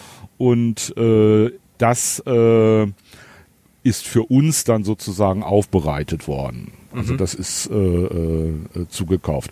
Was wir selber machen, teilweise selber machen, sind die Bilddatenbanken. Also, aber da wird, wir beauftragen zum Also die Beispiel Welt. ja, die Welt. Die Fahrzeugmodelle, die wir jetzt gleich sehen, die werden jetzt, jetzt wird Verkehr quasi eingespielt. Die Fahrzeugmodelle, die wir da sehen, die sind von uns beauftragt äh, und abgeleitet quasi aus Entwurfszeichnungen von Fahrzeugen. Nicht? Jetzt kommt also erstmal der Gegenverkehr. Genau, Tür zu. ja. Nicht? Und äh, da haben wir eben äh, eine möglichst diverse Fahrzeugflotte. Wir, ha wir haben auch nicht nur äh, eigene Fahrzeuge. grad schon sondern- beobachtet. Ja, wir haben auch andere, andere Modelle da drin. Ähm, jetzt wird auf unserer Spur, also Trucks gibt's auch, Ja. also jetzt wird auf unserer Spur auch Verkehr generiert. Man Mhm. sieht, da vorne ist welcher und von hinten kommen auch Fahrzeuge. Und das ist jetzt ähm, ja, stochastisch verteilter äh, Verkehr, also Fahrzeuge, die dann sozusagen ein, ja, ein relativ enges Verkehrsszenario darstellen sollen. Und wenn man jetzt äh, zum Beispiel sich vor ein Fahrzeug setzt und abbremst, dann, man kann zwar selber durch, den, durch das Fahrzeug vor einem durchfahren, das sollte man nicht tun, das ist schlechter Stil, aber wenn man selber abbremst und ein Fahrzeug von hinten kommt, dann wird es nicht in einen reinfahren. Also der Verkehr verhält sich schon so, dass das möglichst realistisch ist. Das hier ist jetzt aber, wie gesagt, äh, statistisch verteilt und ist kein Szenario in dem Sinne. Also, nicht kein, explizit programmiert von Experiment. Nein, Genau. das ist jetzt also nicht deterministisch. Ja. Nicht, das ist so, Ja. wie es sich einstellt. Das werden auch die, die, die Fahrzeug, die Typverteilung wird halt auch irgendwie aufgesetzt, dass da möglichst diverser Verkehr, wenn man so nennen kann, äh, generiert wird und äh, das so, Da fahren auch Lastwagen mal auf der linken Spur, sodass man sie das rechts überholen muss. Ja, das gibt's auch. Also da wird dann äh, nicht drauf geachtet, Ja, okay. äh, was da gemacht wird. Also das ist äh, letztendlich hat jedes Fahrzeug ein bisschen lokale Intelligenz, Ja. hätte ich bald gesagt, und wird dann quasi geführt. Ja. Das ist äh, ist ein bisschen darauf geachtet, dass es fahrdynamisch vernünftig aussieht, nicht eckig ist, dass es schön rund wird. Ja. Und äh, das ist dann äh, sozusagen die Darstellung, die wir so haben. Und wenn wir jetzt Szenarien aufsetzen, dann wird der Gegenverkehr vielleicht äh, sta- statistisch aufgesetzt und der Mitverkehr, der reagiert dann sozusagen auf das eigene Fahrzeug. Und Beziehungsweise ist geskriptet, um ein bestimmtes Szenario zu erzeugen. Also Ja. zum Beispiel, dass jetzt der eben schlagartig bremst, der Mensch ja, da vor dass uns. zum Beispiel vor einem einer bremst oder es gibt eine Fahraufgabe, dass ein Fahrzeug, dass man ein Fahrzeug vor sich hat, das man nicht überholen soll und dann äh, kann man, was weiß ich, in Stop-and-Go-Situationen, Stausituationen äh, gebracht werden, um da dann äh, spezielle Sachen äh, äh, einfließen zu lassen, Ja. also da äh, Variationen zu treffen. Also das ist, es kann zum Beispiel sein, dass man versteckt durch einen LKW auf der rechten Seite ein Hindernis platziert, dass man den LKW nicht überholen soll und der LKW zieht dann zur Seite, Ja, man fährt schwupp. dann plötzlich auf das Ja. Hindernis drauf zu. Solche Dinge Ja. äh, werden dann festgelegt, wobei die meisten Manöver deutlich komplexer sind als sowas. Ja. Sollen wir mal in die Stadt gucken? Ja. Jens, hörst du mich? Ja, ich kann euch hören. Ah, sehr gut. Ah, Mal kurz anhalten. ja. Jawohl. So, wenn man jetzt nach hinten guckt, dann ist einer jetzt Ja. weggenommen. Aber der wäre brav hinter uns stehen Ja. So, er wird jetzt äh, quasi die Datenbank umschalten. Ja. So, und jetzt sind wir, oder die Strecke in der Datenbank ist jetzt eigentlich die Die richtige. Straße hat eine Kurve. Ja, das ist jetzt eine Landstraße. Ah, jetzt ist der schon wieder da. Ja, also die, die, das, die Software wird dann neu aufgesetzt und äh, die, was aufgesetzt wird, ist letztendlich das Umsetzen im Bild. Das kann aber dazu führen, dass kurzzeitig äh, die das Lenkmoment und so weiter Ja. weggeht. Das machen wir deshalb, um da Rucke und Schläge oder irgendwas zu vermeiden. Ne? Ach so, dass ja nicht schlagartig die neue sind. Äh, Ja, okay. dass wenn, ja. wenn, wenn da irgendwie in der Straße jetzt äh, eine Überhöhung ist Ja. oder so, dann würde das über die Räder auf das Lenkrad zurückwirken. Und das äh, wollen wir da vermeiden. Das irritiert nur. So, hier kommen wir jetzt in eine Stadt rein. Ich weiß gar nicht, ob das an eine reale Stadt angegliedert ist. Ich glaube nicht. Aber wir haben auch schon mal Strecken nachgebaut durch Ortschaften, die es wirklich gibt. Mhm. Also das äh, und was davon übrig bleibt, sind meist noch einzelne Häuser. Wobei, Minga. Das sagt mir nichts. das ist, glaube ich, ein Ort in, In Bayern, Minga. in- Also München. Nee, nee, in, in, in den neuen Bundesländern. Aber, Okay. äh, Ja. Aber ich meine, das gibt's wirklich als Ort. So, die Ampelsteuerung ist hier nicht aktiv. Mhm. Das haben wir uns gespart. Das ist nämlich Teil des Szenarios. Ja. Wie ob die Ampel grün oder rot ist, wenn man drauf zurollt. Ja. Ne? Und äh, hier merkt man auch eine Sache, man fährt automatisch in einer zweidimensionalen Umgebung zu schnell. 58. Das gilt. Aber auch hier gilt äh, die Ge- Geschwindigkeitsbegrenzung innerhalb geschlossener Ortschaften. Also hier ist jetzt kein Verkehr aufgesetzt, äh, deshalb sieht das ein bisschen leer aus, Ja. aber den Verkehr haben wir ja eben gesehen, das ist Ja. ja, äh, hier kein Erkenntnisgewinn. Das ist Ja. jetzt im Grunde genommen äh, eine Strecke, die eben diese ganzen Stop-and-Go-Anteile, man kann auch Abbiegesachen und so weiter hier reinbringen, wenn die, Ja. Die Strecke entsprechend geplant ist. Hier kommt auch äh, mal bitte geradeaus weiterfahren, weil Okay. da k- kommt nämlich gleich ein Kreisverkehr. Okay, Also das mhm. wollte ich nur, der kommt nämlich nicht, wenn man links abbiegt. Äh. links abbiegen können wir hinterm Kreisverkehr. Okay. Entschuldigung, den Kreisverkehr bitte an der zweiten Ausfahrt verlassen. Ah, ja. Das war jetzt das Navigationssystem. Ah! Also das ist auch mit Bewegung sehr schwer darzustellen. Ja. Und es ist auch sehr schwer in der, im zweidimensionalen das zielgerichtet zu fahren. Also Ja. das muss man wirklich sagen. Also das ist, äh, äh, ist eine Aufgabe. Wenn man das, äh, ich habe es jetzt noch nicht getestet, ob das dreidimensional besser geht, aber das ist wirklich etwas ohne, ganz ohne Bewegung, selbst mit Bewegung ist das äh, eine, eine anspruchsvolle Fahraufgabe. Das äh, muss man einfach konstatieren. So, hier kommen wir jetzt gleich an eine, der nächsten Kreuzung bitte links abbiegen. Ja, das ist es, glaube ich, hier. Links. Das wäre hier. Nein, ist das hier? Ja, ja, stimmt. Also auch wir bedienen uns gewisser Tricks. Wir nehmen nämlich, le legen nämlich in die Straße Spurinformationen rein. Und die legen wir entlang der Route, die wir fahren wollen. Was heißt Spurinformationen reinlegen? Ja, da liegt, liegen zum Beispiel äh, der Abstand zur Mittellinie und, und äh, zu, einer, zu einer Route, die durch die Straße durchgeht.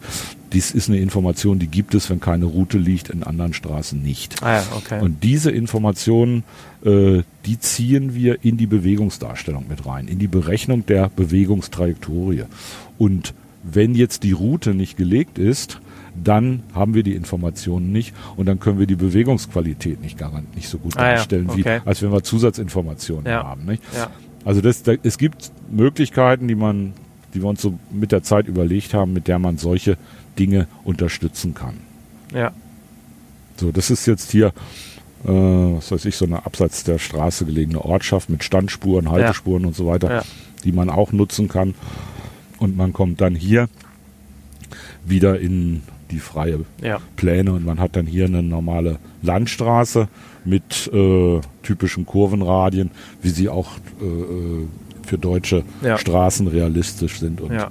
äh, realisiert werden. Also das sind die Straßen, die wir bauen, bauen wir nach den Vorschriften, wie auch die Straßen in Deutschland gebaut Mhm. werden. Also da liegt die gleiche Basis zugrunde. Wir bauen keine äh, Hundekurven oder, oder äh, keine äh, Kurven mit konstanten Radien so, sondern das sind äh, bestimmte Kurvenformen, bestimmte Bahnformen, die Radiensprünge vermeiden.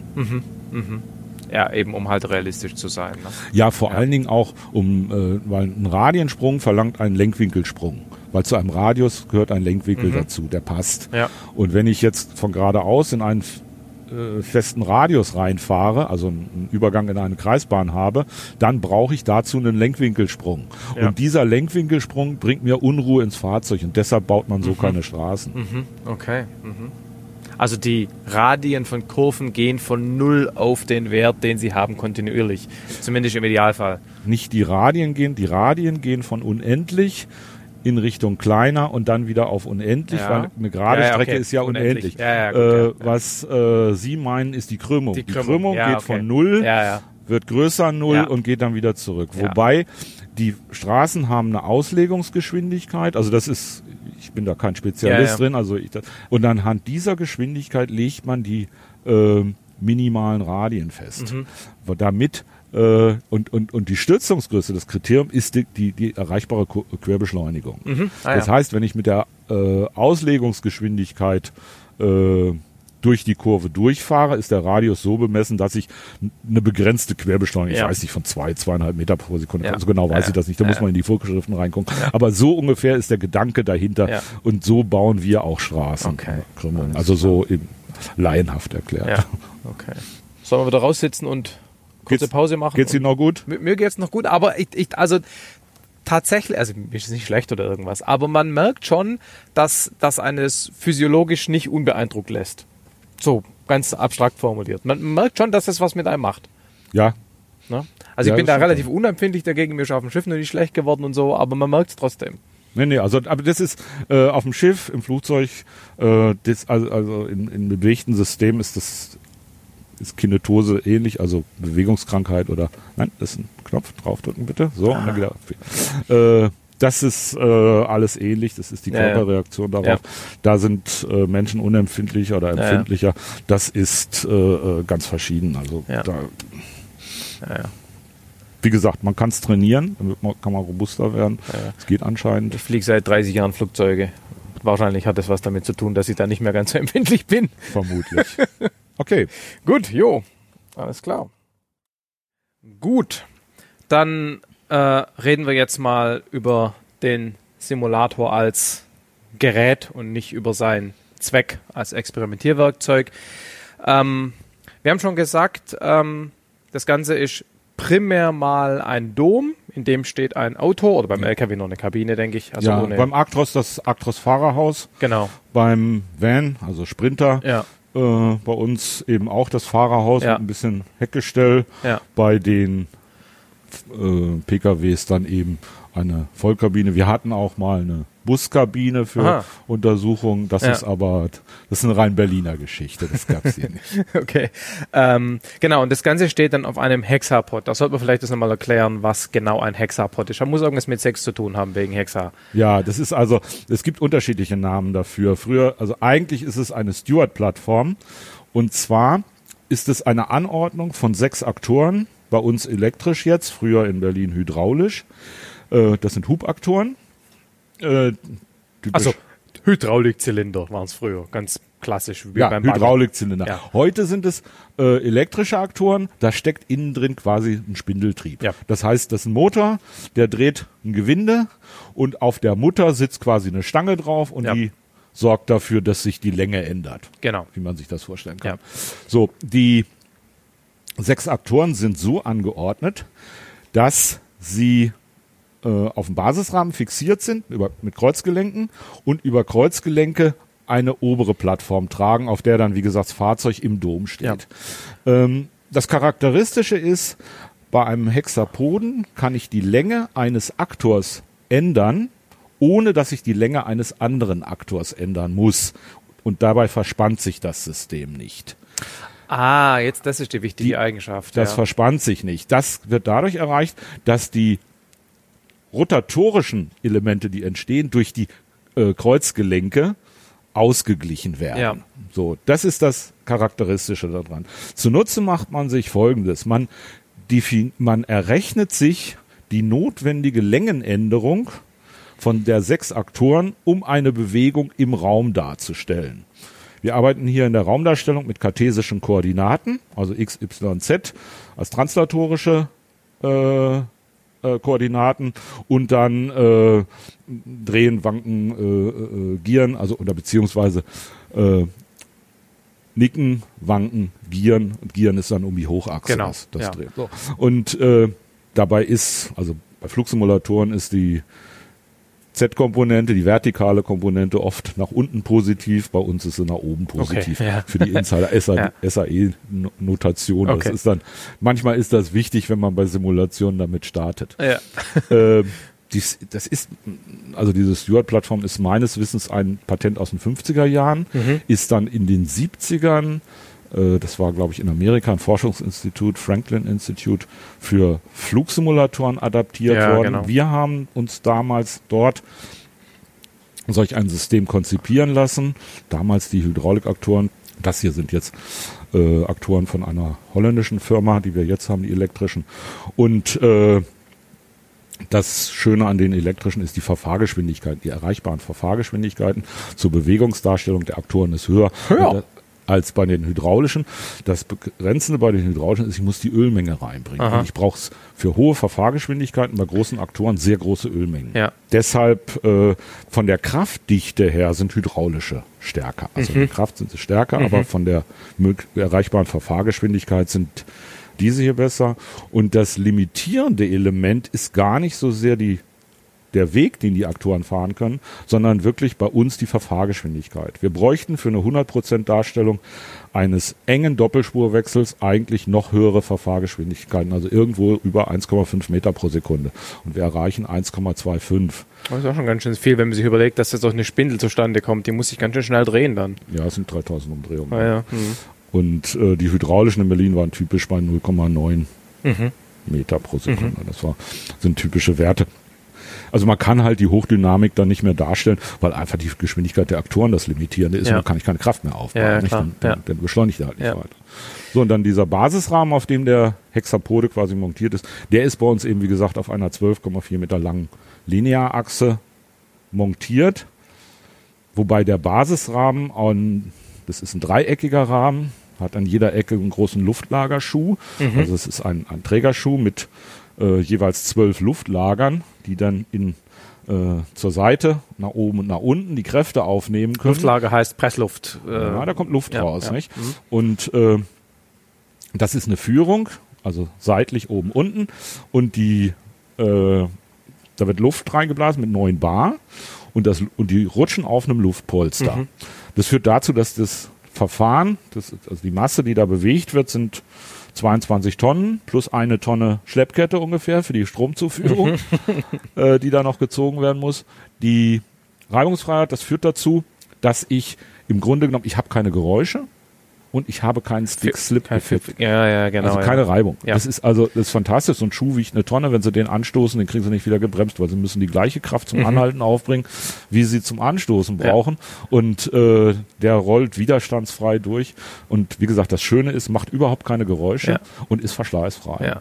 Und die Flughöhen in diesen Luftlagern sind ungefähr äh, 30 Mikrometer, Mhm. wobei so ein menschliches Haar irgendwo in Richtung 100 Mikrometer, wenn ich das Mhm. Krass. richtig weiß. Ja. Also es ist, wie gesagt, es ist eine, eine, eine sehr... Braucht, braucht auch eine entsprechende Oberflächengüte dann von der Ja. äh, Ebene, auf dem das sich Ja, wir haben- polstert. Das ist extra speziell vermessen. Das sind gehärtete Oberflächen, die sind spezial fein bearbeitet.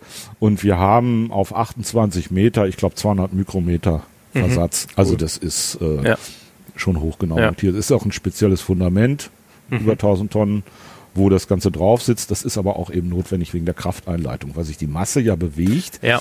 und die muss sich abstützen. Ja, Und ja. wenn ich das nicht richtig abstütze, dann reagiert mein Boden in die Gegenrichtung Ja. und dann kriege ich Probleme. Das ist also auch notwendig. Die, die Spindeln sind ja auch, äh, Luftpolster ist der falsche Begriff, aber die sind pneumatisch entkräftet. Das ist richtig.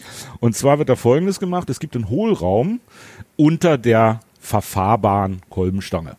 In diesem Hohlraum ist äh, Luftdruck eingeleitet. Das ist im Grunde genommen ein Luftkissen.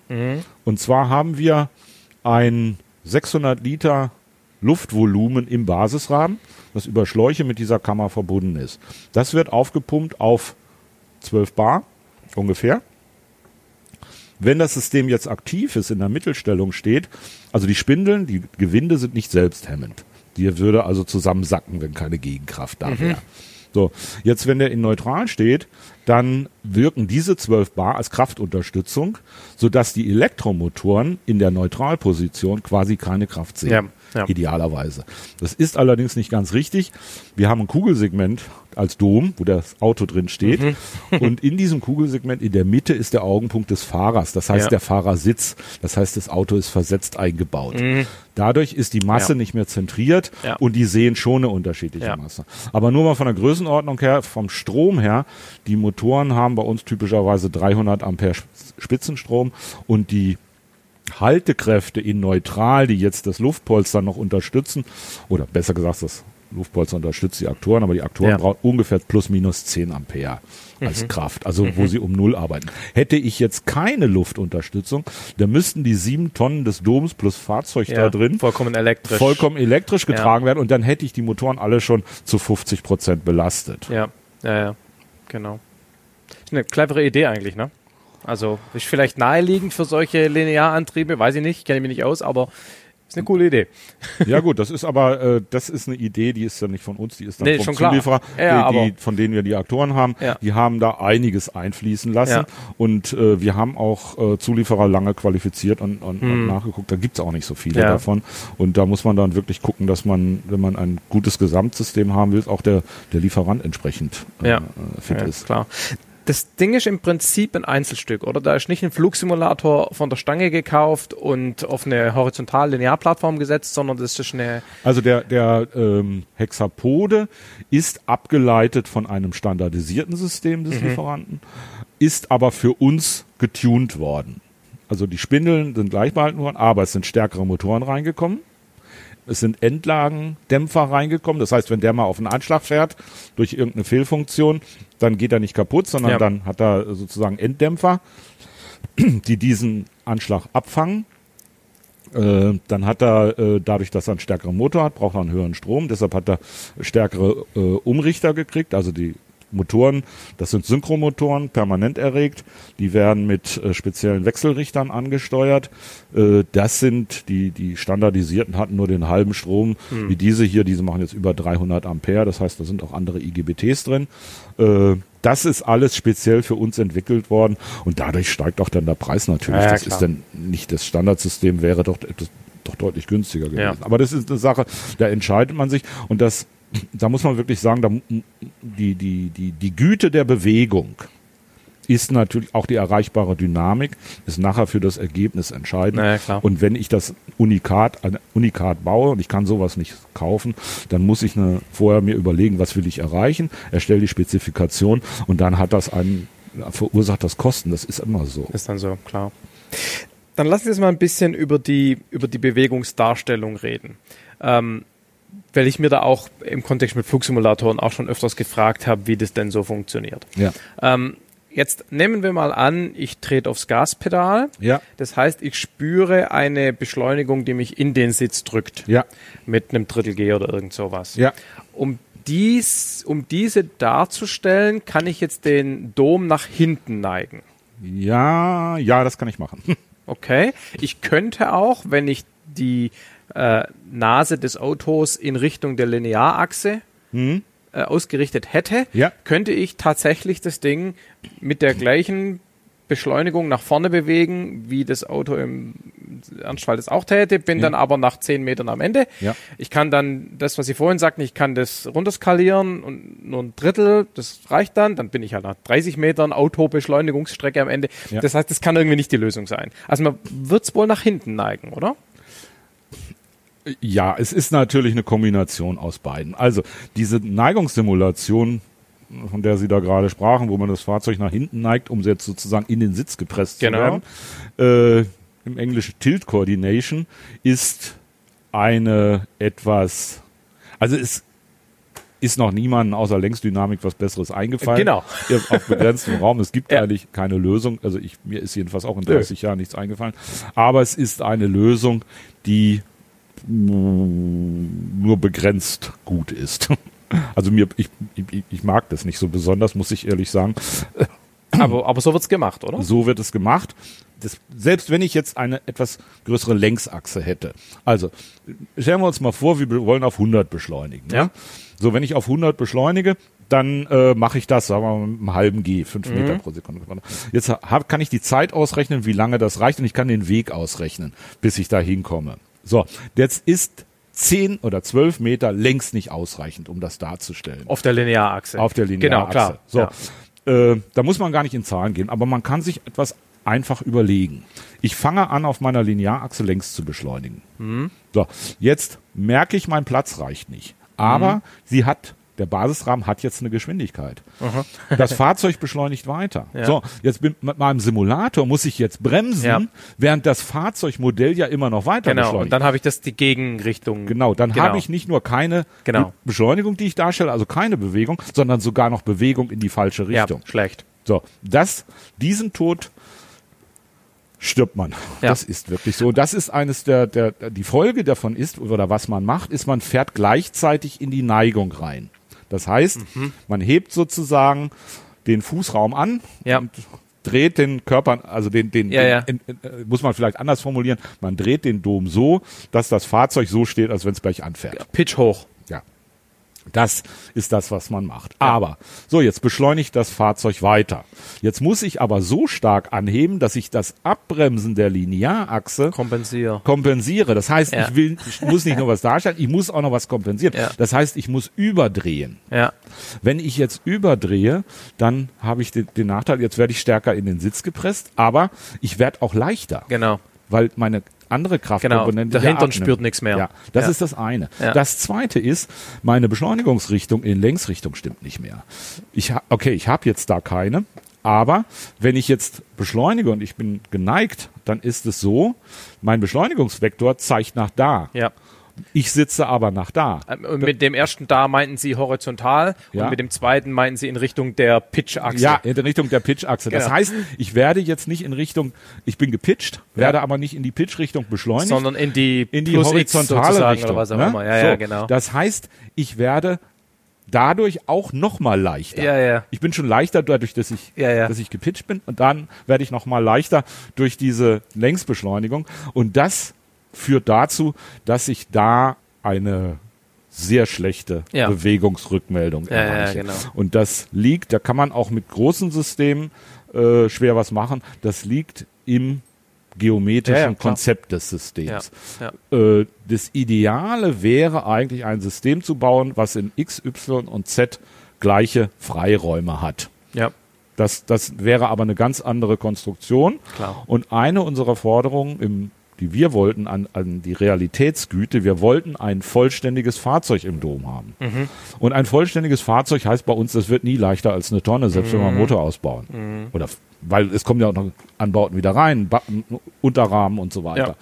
Und das heißt, ich muss immer eine Tonne bewegen, plus Fahrrad, plus vielleicht noch Projektion, irgendwas. Ja. Äh, und das kriege ich mit so einem System, wie wir es haben, hin, aber mit einem anderen System nicht. Man könnte sich aber zum Beispiel Seilroboter vorstellen, Aha, mit denen man im Grunde genommen einen Körper, also eine begrenzte Masse, ja, typisch kleiner, vielleicht 400 Kilogramm, ja, äh, frei im Raum bewegen Ja. kann. Einfach dadurch, dass man Ja. äh, ein, Trägersystem, Ja, wo ein Sitz drauf geschraubt ist, im Raum bewegt mit Seilen. Es gibt beim MPI in Tübingen so einen Prototypen da, ist sehr cool. interessant.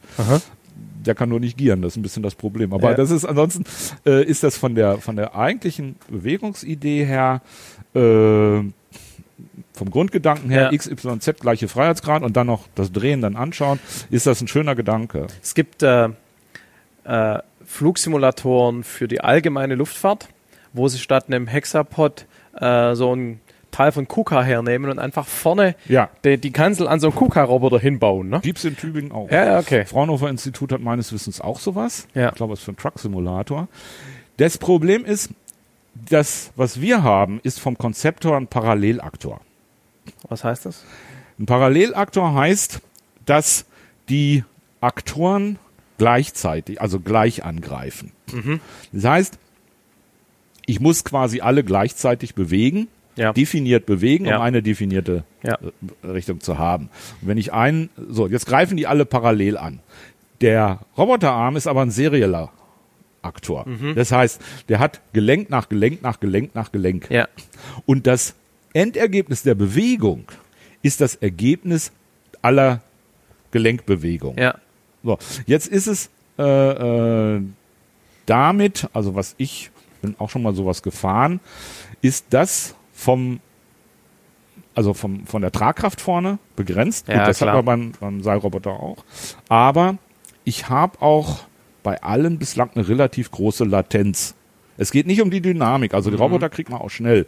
Aber die Latenz, wenn ich jetzt, Latenz ist die Zeit, die ich habe vom errechneten Sollbewegung, bis die Bewegung wirklich gestellt ist am Punkt, wo ich sie spüre. Und wir hängen hier am, an unserem System irgendwo unter 20 Millisekunden. 20 Millisekunden ist so ungefähr der Grenzwert, das sollte man erreichen, weil wenn man langsamer wird, also 30, 40, 50 Millisekunden braucht, kriegt man Schwierigkeiten durch, wenn man mit der Kraftrückmeldung das Fahrzeug stabilisieren will, kriegt man vier- Schwierigkeiten mit der Stabilisierung des Fahrzeugs. Das ist dann ein Regelkreis Ja. und der schwingt dann ein. Also, und man ja. braucht dann wirklich mehr Schwinger, um zu stabilisieren.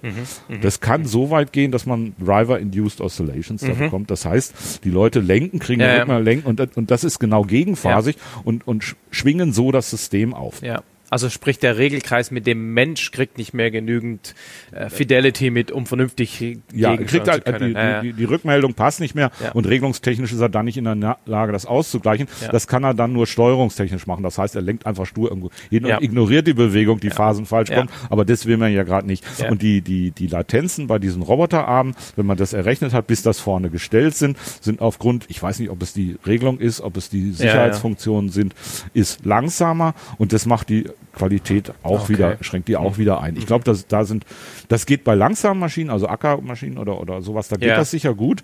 Äh, da wird das auch ausreichen, ist dann eine Frage des Tunings. Äh, das andere ist, unser System bleibt stehen. Da knallen dann die Bremsen rein. Und das müssen sie da auch machen bei so einem Roboterarm. Aber wenn sie dann da irgendwo im Raum sitzen äh, und dann mit freiem Blick nach unten, Äh. also das, äh, weiß ich nicht. Äh, Ja. Wird, wird, einem auch schon mal Ja. nämlich. Egal. Aber das, äh, es gibt eben für Bewegungsdarstellungen, für Bewegungssysteme ganz unterschiedliche Konzepte, was man machen kann. Aber diese Hexapod Linearachskombination ist ein gängiges Verfahren. Es gibt noch VI Great in Italien, die bauen auch sowas. Die, die lassen das, glaube ich, Auftragsfertigung in Japan, mal bin ich mir aber nicht sicher. Also da gibt's aber Systeme, bei BMW ist eins meines Wissens. Porsche hat sowas im Einsatz, wenn ich das richtig weiß, für Rennsimulationen. Äh, das sind, äh, das ist quasi eine Platte, auf der sitzt ein Hexapoden kleiner und die Platte rutscht auf dem Luftlager auf dem Ah ja, Boden in rum alle Richtungen. in, in, und, und kann dann in XY verfahren Ah, werden geil, ja. mit, äh, mit drei Aktoren. Ja. Die drei Aktoren machen Ja. dann natürlich äh, XY und Rotation Ja. auch noch. Nicht?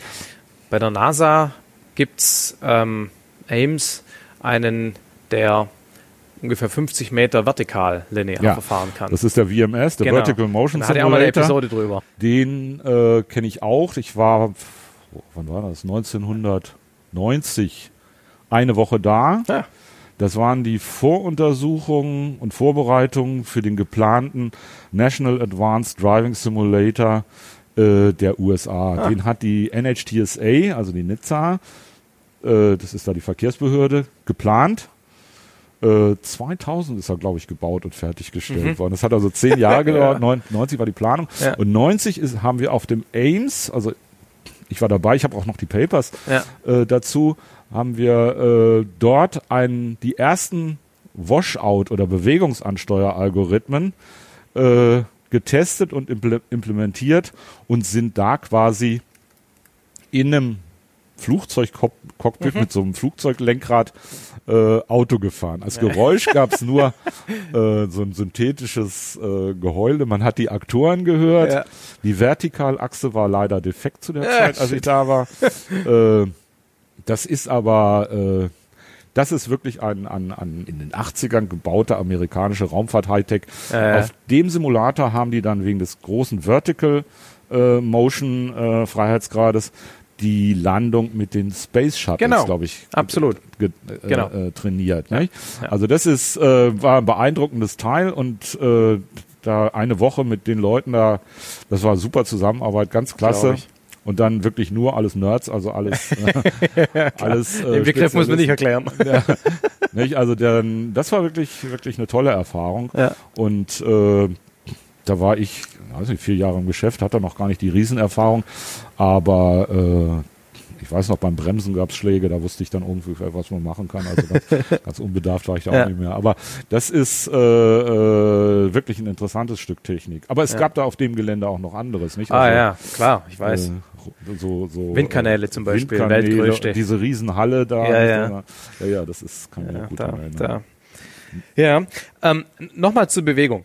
Ähm, wenn wir jetzt also die äh, Beschleunigung ähm, nicht durch die Linearachse machen, weil die verwenden wir, haben wir ja gesagt, für die, Aus für die Spurwechsel, Ja. denn da passt die Länge ja physikalisch zur Welt. Das heißt, da habe ich kein Problem. Da habe ich kein Problem. Genau. Wir machen auch diese Neigungssimulation nicht für die Querdynamik. Das heißt, seitliches Verfahren, also Lateraldynamik, wird keine Tilt Coordination eingesetzt bei uns. Weil Das- ihr ja eben die Horizontalachse habt. wir haben die Horizontalachse, äh, der gibt es auch, kann man auch, da muss man sich auch mit einem Problem rumschlagen. Und zwar, wenn man Kurven fährt oder ein Slalom fährt, dann giert das Fahrzeug. Und jedes Mal, wenn es giert, dreht es aus der Querachse raus. Ja. Und das heißt, mein, Und dann passt die äh, Richtung der Horizontalachse nicht mehr. Packt, passt die Richtung Ah. der Horizontalachse nicht mehr zur, zur, zur. Beschleunigungsrichtung des Ja. Fahrzeugs. Ja. Muss man bedenken. Ja. Man kann das nicht lösen durch einen Kreuzschlitten. Das Was ist denk- Kreuzschlitten? ein Kreuzschlitten ist sozusagen, wenn ich diese Linearachse nochmal in Längsrichtung auf, so, eine, mhm. auf eine Linearachse packe. Dann wäre ich im Prinzip eine komplette XY-Ebene verfahrbar. Ja, dann hätte ich eine komplette XY-Ebene verfahrbar. Jetzt ist es so, äh, man kann sich denken, wenn jetzt äh, zwei mit gleicher Geschwindigkeit laufen, der eine geradeaus, der andere im Slalom, dann kommt der, der geradeaus läuft, schneller vorwärts. Klar. So. Das heißt, wenn aber beide mit 60 km/h fahren, muss irgendwo in der Abbildung der Beschleunigung die Geschwindigkeit bleiben. Und die geht nach hinten. Wenn ich jetzt so einen Kreuzschlitten habe und der hat 10 Meter nach hinten, dann fahre ich drei Slalom. Und wenn ich den Vektor richtig darstelle, ist mein Vektor hat immer eine Querkomponente Ja. und eine Komponente nach hinten, Ja, links ja. wie rechts. Dann fahre ich das Ding immer nach hinten, wenn, damit mein Vektor stimmt. Und dann bin ich auch hinten am, Am Anschlag. Und dann muss ich wieder filtern, muss die Komponente rausnehmen und dann kann ich es auch gleich weglassen. Also das ist, das ist auch eines von den vielen ungelösten Rätseln der Bewegungssimulation. Dann noch eins. Ähm, also, ich fange wieder beim gleichen an. also, ich möchte beschleunigen, ich neige leicht nach hinten. Ja. Jetzt höre ich irgendwann mit der Beschleunigung auf und fahre konstante Geschwindigkeit weiter. Ja. Dann kann ich ja das Ding wieder in seine horizontale Position fahren, Ja. weil ich keine Beschleunigung mehr brauche. Ja. Genau. Das heißt also, solange ich nicht stärker beschleunige, als es durch die nach hinten Neigung G-technisch simulierbar ist, Ja. bin ich da nicht begrenzt. Ich kann ja auch beliebig lang beschleunigen, weil die Beschleunigung ja eine Konstante ist. Ja. Also so, solange ich durch das nach hinten neigen genügend G simulieren kann, Ja. funktioniert das eigentlich, oder? Jein. Okay. Ja, ich hatte ja vorhin gesagt, man wird ja auch gleichzeitig leichter. Also Genau, dieses leichte Wortproblem verstehe ich. Das kriegt man also- nicht kompensiert. Also die Grenze in der Darstellung liegt irgendwo zwischen 20 und 30 Grad Neigungswinkel. Da würde ich gar nicht weitergehen. wollen. weil dann der Arsch nicht mehr passt. Ja, weil das Ja. nicht mehr passt. Ja. Aber da kommt noch was anderes dazu. Weil das Störende ist nämlich die Geschwindigkeit, mit der ich die Drehung aufbaue. Aha, das dachte ich nämlich. Die So. Rotation der, ja. Die Rotation. Und ich, die Drehraten größer als drei Grad pro Sekunde merkt der Mensch. Ah, Und im, im gewissen Kontext kann man auch noch bis 5 Grad gehen, wenn man Einzelaktionen macht, bis 7 Grad pro Sekunde. Aber wenn man so, äh, sagen wir mal, man, man, man macht Stop and Go, ja, dann macht das Ding den hier. ja. Also mit denen hier meinen Sie Äh, mein, äh, also na- eine nach Schaukelbewegung. hinten, nach vorne, So, ja, nach hinten, nach ja, vorne, genau. Eine Schaukelbewegung, also permanentes Nicken vor Ja. und zurück. Und diese Schaukelbewegung verträgt kaum ein Mensch ewig.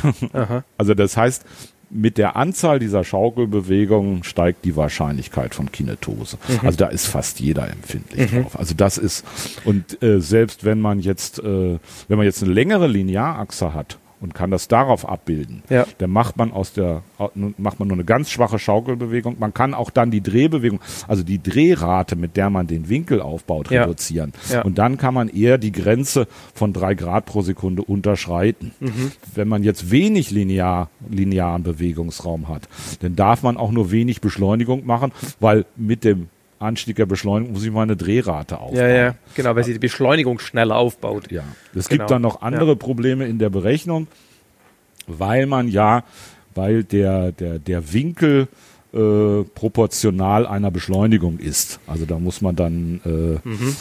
äh, also die, die, die Systeme sind regelungstechnisch so aufgebaut, dass sie bei uns PVA Triple, das sind Position Velocity Acceleration Triple bekommen, wobei die Position dann sagt, wo der Aktor hin soll. Die Geschwindigkeit ist eigentlich die Drehzahl, Sollwert für die Drehzahlregelung im System. Ja. Die Position hält das System nur fest. Und die Beschleunigung ist eine Vorsteuerung letztendlich für den Strom beziehungsweise für die Kraft, die in den Aktor reinkommt, um den dynamisch zu kriegen. Also die drei Sachen sind da. Die müssen auch einigermaßen müssen konsistent vorgegeben werden, so werden die verarbeitet. Und wenn ich jetzt äh, einen Winkel aufbaue, der proportional einer Beschleunigung ist, dann habe ich eine Beschleunigung, die ich stellen will. Und jetzt muss ich einen Winkel haben, ich Winkelgeschwindigkeit und eine Winkelbeschleunigung haben, wenn ich mein PVA-Triple haben will. Das heißt, ich muss die Beschleunigung als Vorgabe differenzieren, dann kriege ich den Ruck und dann muss ich den Ruck nochmal differenzieren, damit ich eine Winkelbeschleunigung habe, wenn man so ganz platt ja, das sagt. das gibt äh, algorithmisch äh, wenn man da nicht aufpasst, auch Probleme. Also das sind so, so, so Kleinigkeiten am Rande der, Mhm. Ja. der, der Technik, die man, Ja. die man lösen muss, wo man dann draufkommt. Das ist alles machbar und lösbar.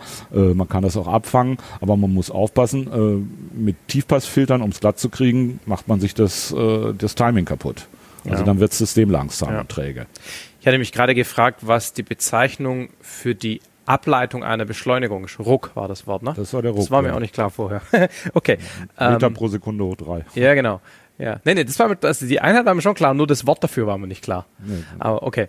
Ähm, okay, das heißt, in so einer typischen, das, was wir vorhin gefahren sind. Mhm. Also wir fahren auf einer Straße, links, rechts für den Spurwechsel und ansonsten beschleunigen und bremsen wir. Das links, rechts ist in gewisser Weise trivial, das macht die Querachse, Ja. also die Linearachse einfach native. Und ansonsten werden dann die Beschleunigungen ähm, nicht bis zu ihrer vollen physikalischen Repräsentation, sondern weniger, dann aber schon durch Neigung äh, simuliert. Ja, es Okay. ist, also wenn wir die Linearachse für die Querdynamik nehmen, Ja. das heißt in einem Fahrdynamik-Kontext, Ja. dann sagen die Fahrdynamiker, ich will 80 fahren, ich will 100 fahren, 120 fahren und wie ich da hinkomme, ist mir egal.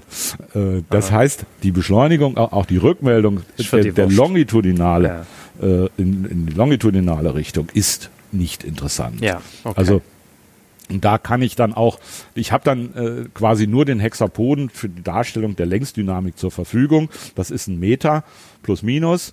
Und, Ach so, äh, und dann bewegt man den wirklich in Längsrichtung. ja, nee, Ohne Neigung. Doch, und, und Schon- Neigung in der Kombination. Schon beides, okay. Also ich, das wird dann aufgeteilt durch bestimmte Verfahren, komplementäre Filter oder was man da nehmen kann, wird es aufgeteilt und dann äh, gibt es ein Stück längs und es gibt einen rotatorischen Ja. Anteil. Aber die Anteile, die dann übrig bleiben, weil die ja auch gerne mal Vollgas geben und einen Kickdown machen Ja. und bei unseren Fahrzeugen fa- dynamisch das dann schon die entsprechende Antwort gibt. Ja. Äh, das heißt, da, da, da Beschleunigungen an die, an, bis an die ANG rankommen, Ja. äh, dann äh, kann man davon gerade noch 10, 15, 20 Prozent darstellen. Mehr passt in den Bewegungsraum nicht mehr rein. Wenn man dann noch ein bisschen filtert und so weiter oder irgendwas macht, äh, Ja. dass man die Dynamik dann begrenzt hat, dann ist da in Längsrichtung nicht mehr viel da. Aber Ja. wie gesagt, für die Latte Untersuchung der Lateraldynamik oder Querdynamik ist das, nicht so wichtig. äh, ist das für die Leute nicht so wichtig. Die leben damit. Das heißt, man kann zusammenfassend sagen, das ist auch so ein bisschen entgegen meiner Intuition vorher, dass die wichtigste Achse eigentlich die Horizontalachse zur Simulation der Querbeschleunigung ist. Ja. Das, das kann man sagen. Also was, was wir in der Simulation haben, wir haben exzellente äh, Modelle für, für, äh, für Powertrain und so weiter, auch mit akustischer Untersuchung und so weiter. Äh, das, äh, die sind aber nicht bei uns drin in denen. Wir haben auch ein Modell davon vom Triebstrang, aber das ist nicht, äh, die hat nicht die hohe Güte oder die Frequenzauflösung das, was teilweise für die Simulation genommen wird. Und es ist halt sehr schwierig, vom erforderlichen Bewegungsraum her, selbst ob man, man können sich ausreden, ob Sie 40 Meter nehmen oder 50 Meter oder 60 Meter. In Längsrichtung haben Sie immer zu wenig. Ja, ja klar. Das ist, das, das, Ja. da, da scheitert man dran. Da ist, äh, was man machen kann, das haben wir auch schon gemacht, ist die Untersuchung des Schalldrucks. Welcher Schalldruck ist angenehm? Schaltdruck, Schalldruck. nicht Schalldruck. Nein, Okay. Schalldruck. Entschuldigung, wenn ich undeutlich okay. gesprochen habe. Nein, Schalldruck. Ja. Und der Schalldruck ist quasi der Gangwechsel eines Automatikgetriebes. Ja, okay. Und das muss auch abgestimmt sein. Also Aha. das da hat äh, BMW auch sehr schöne Untersuchungen gemacht, äh, um das sportliche Gefühl zusammen mit Sound und so weiter, Beschleunigungseindruck für den Fahrer darzustellen, wie man da einen, einen, einen schönen sportlichen Gesamteindruck hinkriegt. Mhm. Die haben da auch mal viel gemacht. Also das ist auch eine interessante Sache. Haben wir auch schon gemacht, Mhm. solche Dinge. Okay. Und in, in, in, in Plus-Z-Richtung wären dann einfach Hubbel in der Straße, oder? Oder spielt es in den Simulationen auch weniger eine Rolle? Geht es Richtung Ride Simulation dann schon? Also fast? das, äh, d- d- also eine echte Rauchigkeit. Wir haben ja, äh, es gibt ja vermessene Straßen, Ja. die besonders schlecht sind, die Da dann sozusagen, äh, ja, die dann, äh, ich, hier, ich weiß gar nicht, hier in der Nähe gab es mal eine, die ist, ich weiß gar nicht, ob die noch existiert. Jedenfalls weiß ich, dass da immer die Testfahrer lang gefahren sind. Die ist dann abgenommen worden und die, das Profil, da wird dann ein hochfrequentes, also ein, ein, ein genaues Fahrdynamikmodell für die äh, für, den, für die Komfortuntersuchungen genommen. Das läuft dann, das rechnet dann nicht in Echtzeit, da wird dann Ja, diese raue ja, Straße korrekt, runtergeschoben. Das wird dann offline abgespielt. Das ist quasi, wird berechnet und dann wird das, äh, gibt es ein Replay und dieses Replay, die Daten werden auf ein äh, Ride-Simulator, das ist eben ein hochfrequentes Hex Hexapod, das bis 50 Hertz arbeitet, werden das da abgespielt. Da sitzt dann nur ein, einer drauf auf dem, auf dem Sitz von dem passenden Auto. Ja. Der wird dann durchgerüttelt und sagt dann, okay, jetzt gut, und, Ja. oder sagt, nee, das geht nicht. Ja. Also das ist dann ist hier nebenan im Gebäude. Ich bin äh, letzten Samstag fünf Stunden lang auf einer Rückel, Rüttelwalze gesessen und habe äh, gewalzt. Ich kann mir ungefähr vorstellen, wie sich sowas anfühlt. Ja. Wird dann echt langweilig mit der Zeit. Ähm, Sie hatten vor den Begriff Washout verwendet im Zusammenhang mit der Regelung und auch schon angedroht, dass, äh, wenn ich äh, frage, dass Sie das dann vielleicht auch erklären. Äh, was heißt das? Also, oder nochmal allgemeiner formuliert, was, was, was steckt da regelungstechnisch dahinter? Also äh, Washout ist allgemein die Bezeichnung für die Algorithmen, die die unbegrenzten Bewegungsausgaben Fahr Ah. des Fahrdynamikmodells auf den begrenzten Bewegungsraums des Bewegungssystems Ja. respektive Moving Base Simulators Okay. abbilden. Das heißt, die sorgen dafür, dass wenn ich bestimmte Fahrmanöver mache, nicht an die Anschläge fahre. Ja. Das heißt, ich habe äh, zum Beispiel äh, ja vorhin gesagt, äh, die Querbeschleunigung wird eins zu eins dargestellt oder wenig skaliert. Also dass, dass ich sozusagen das Fahrzeug macht auf der Straße das, was ich mache. Jetzt nehmen wir aber mal den Fall, ich fahre eine Kurve. Das heißt, ich kriege eine Querbeschleunigung, also eine dauernde Kraft von der, von der spüre ich von der Seite. Das Ja. heißt, eine Linkskurve und dann werde ich immer vom Körper hier Genau. nach, nach, nach rechts gedrückt. Zentrifugal, Ja. Scheinkraft. Und die steht an und steht an und steht an. Wenn Genau. ich die auf eine Querachse abbilde, Brauche ich unendlich viel. brauche ich genauso in Längsrichtung über, über die Länge der Kurve immer eine Kraft zur Seite. Ja. Und die kriege ich längs nicht rein. Das Ja. heißt, ich muss äh, Algorithmen anwenden, die so etwas abfangen. Mhm. Ein anderer Fall ist das Bremsen. Wenn ich bremse, fahre ich in die Neigung rein Ja. und stehe in der Neigung Ja. Und kriege dadurch, werde ich in den Gurt gepresst, kriege dadurch das Gefühl einer Verzögerung.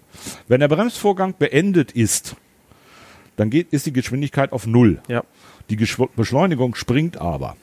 Die Beschleunigung Die springt von der von aktuellen der Verzögerung der Bremse Ja, auf Null. Ja, auf genau. Null. Also ja. ich verzögere mit vier Meter pro Sekunde Quadrat und dann springt die auf Null. ja. Da aber sie proportional meines Winkels ist, Ja. müsste der Winkel auch springen. Kann er nicht. Wenn der Winkel springen würde, dann gäbe es einen riesen Rums im System. so, diese, diese Verfahren, da Ja. gibt es eben noch eine ganze Reihe mehr, Ja. zusammengefasst, dann mit Filteralgorithmen, mit Optimierungsalgorithmen. Es gibt Verfahren, Model Predictive Control Ansätze, äh, Optimalregler-Ansätze, nichtlineare Optimalregler, adaptive Filter, dann diese, diese Ansätze, was ich eben sagte, was man machen kann. Äh, oder was man machen muss, was man abwarten muss. Und das ganze Konglomerat Okay. an Algorithmen subsumiert man unter dem Begriff Washout. Okay. Und das habt ihr hier eben auch selber entwickelt wahrscheinlich? Ja, das, ja. Das, das ist eine Eigenentwicklung. Also die Anfänge hat mein, mein, mein Vorgänger gemacht, der, der angefangen hat in Berlin den Simulator Ja. äh, anzusteuern. Das habe ich 86 übernommen und äh, seitdem ist es immer weiterentwickelt worden. Also auch im Augenblick haben wir da zu dem Thema eine Promotion laufen, die da noch Untersuchungen zu macht. Das ist aber auch im Kontext wirklich mit dem mit dem Bewegungssystem und der Güte der Bewegungsdarstellung zu sehen. Also äh, man kann sich Dinge vorstellen, also wenn ich an die Ampel fahre, dann weiß ich, ich fahre mit konstanter Geschwindigkeit, da hinten meine Ampel ist, wird rot, das weiß ich, ich komme bei rot an. So, jetzt weiß ich, da muss ich stehen. ja.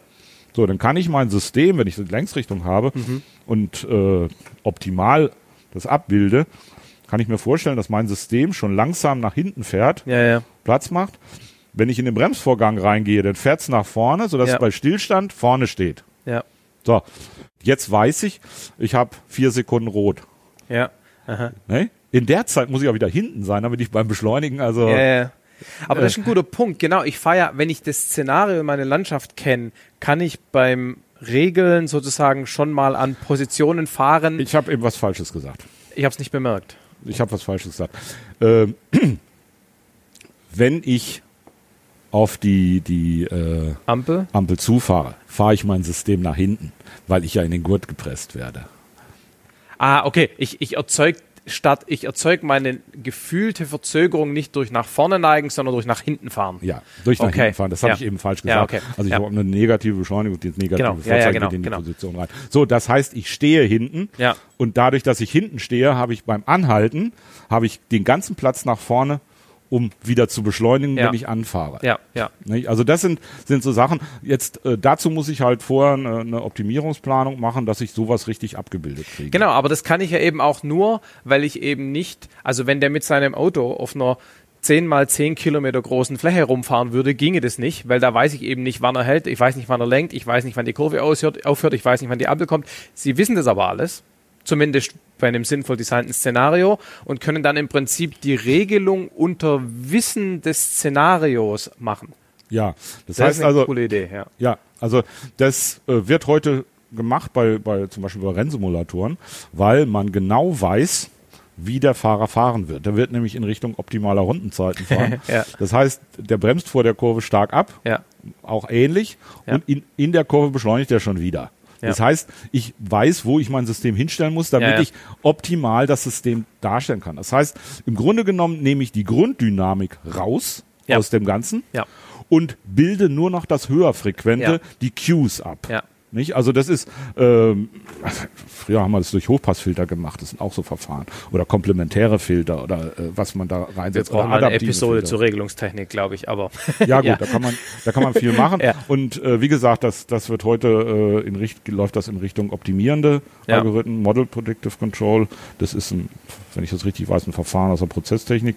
Äh, wird heute auch schon genutzt, gibt schon Ansätze dazu, äh, gibt auch Papers, wo Leute das schon gemacht haben. Äh, da sind wir noch nicht, weil auch das nicht ganz unproblematisch ist, weil ich entscheiden muss, welche nicht deterministischen Dinge darf der Fahrer noch tun. noch tun, genau. Nicht? Wenn er nämlich, sagen wir mal, wenn ich davon ausgehe, dass er an Ja. einer roten Ampel hält Ja, ja, und er fährt einfach durch, Ja. dann bringt das mein ganzes Konzept durcheinander. absolut. Oder jetzt, nicht, jetzt lieber nicht, nicht links abbiegen. Ne? Ja. So, ne? So. Aber auf der anderen Seite, für die Szenarien, die Sie hier fahren, wenn ich es richtig verstanden habe, ist das jetzt nicht unbedingt ein Problem, Ne? oder? Nein, ich sagte ja, also bei, bei Normalfahrszenarien werden, wird zum Beispiel ein Führungsfahrzeug aufgesetzt, wo man sagt, bitte bleib dahinter. Dann weiß ich im Grunde genommen, Mhm. Ja. die Trajektorie, die ich dem Ja. Führungsfahrzeug aufoktroyiere, Ja. die wird er nachfahren, Ja. mehr oder weniger gut. Ja. Nicht? Dann weiß ich das. Ich weiß auch, wenn ich hier in den, in den Kreisverkehr reinfahre, ich weiß, wo der kommt. Klar. Ich weiß, ich weiß auch, wo ich mein System hinsteuern muss, damit ich den Platz habe. Ich weiß auch, wo seine Merkschwellen sind und kann Was sozusagen heißt Merkschwellen? Merkschwellen. Achso, ab dann er bemerkt, dass sich der, dass die Base sich bewegt. Ja. Da wollte ich nämlich gerade nachfragen, kann man ihm quasi, äh, solange das Bild keine Beschleunigung zeigt, kann man langsam verfahren, ohne dass der Proband das merkt wahrscheinlich. Ja, genau. ja, ja. Es gibt da, was ich vorhin sagte, drei Grad. Das waren die für die Rotation, ja. Für die Rotation. Äh, bei Verfahrgeschwindigkeiten, also beim Beschleunigen ist das eigentlich kritischer, weil das sind die Kräfte, aber 0,1 Meter pro Sekunde Quadrat ist kein Problem. Und äh, bei der Geschwindigkeit ist letztendlich, die Geschwindigkeit hat ja keine Ist eh egal, genau. ist ja, eh genau. egal, es hat Ja. keine Kraftinformation. Da ist eher die Akustik oder die, die, der Körperschall von den Aktoren ein Problem. Deshalb ist unser System luftgelagert. Die so. Linearachse kann ich geräuschlos vorpositionieren, das hört man nicht. Und vibrationslos. Vibrationslos, Ja. das, das hört man nicht. Die Hexapod-Aktoren sind durch die steife Ankopplung, wir haben ja hier Ah. äh, Quen- Eigenfrequenzen, die sind ja äh, irgendwie in Richtung 20 Hertz. Ne? Das heißt, die sind so straff angekoppelt, dass also in, in, in Richtung zum, zum Fahrzeug, Ja. das ist also die, die Kette ähm, äh, Kolbenstange, äh, Kreuzgelenk, äh, Domboden, Ja. Struktur Domboden und dann Ankerung. Fahrzeuganbindung bis in das Fahrzeug rein, dass sozusagen selbst die hochgenaue Spindel Mhm. Körperschall ins Fahrzeug eintragen kann, wodurch ich merke, dass, dass, dass da was lebt. Ja. Und das ist für eine Vorsteuerung tödlich. Ja, ja, ne? ja. Dann, dann, dann sitzen sie nämlich da drin, stehen vor einer Ampel, das System holt Schwung und dann macht sie rauscht da durch die. Das geht nicht. Ja, nicht? okay. Also das ist das die Merkspannung. Aber die, wenn man eine Vorsteuerung machen will, dass man sozusagen den Raum optimal oder die, die, die Bewegungsraum optimal ausnutzen will, dann ist die Smoothness und die Geräuscharmut der Aktoren unbedingt notwendig. Ist interessant, ne? Ich meine, das sind so Sachen, über die man wahrscheinlich initial auch nicht nachgedacht hat, oder? Dass es wichtig ist, dass die Aktoren kein Geräusch machen, weil die Leute sonst merken, dass man vorpositioniert. Also ich könnte mir vorstellen, das ist erst im Laufe der Zeit irgendjemand mal aufgefallen.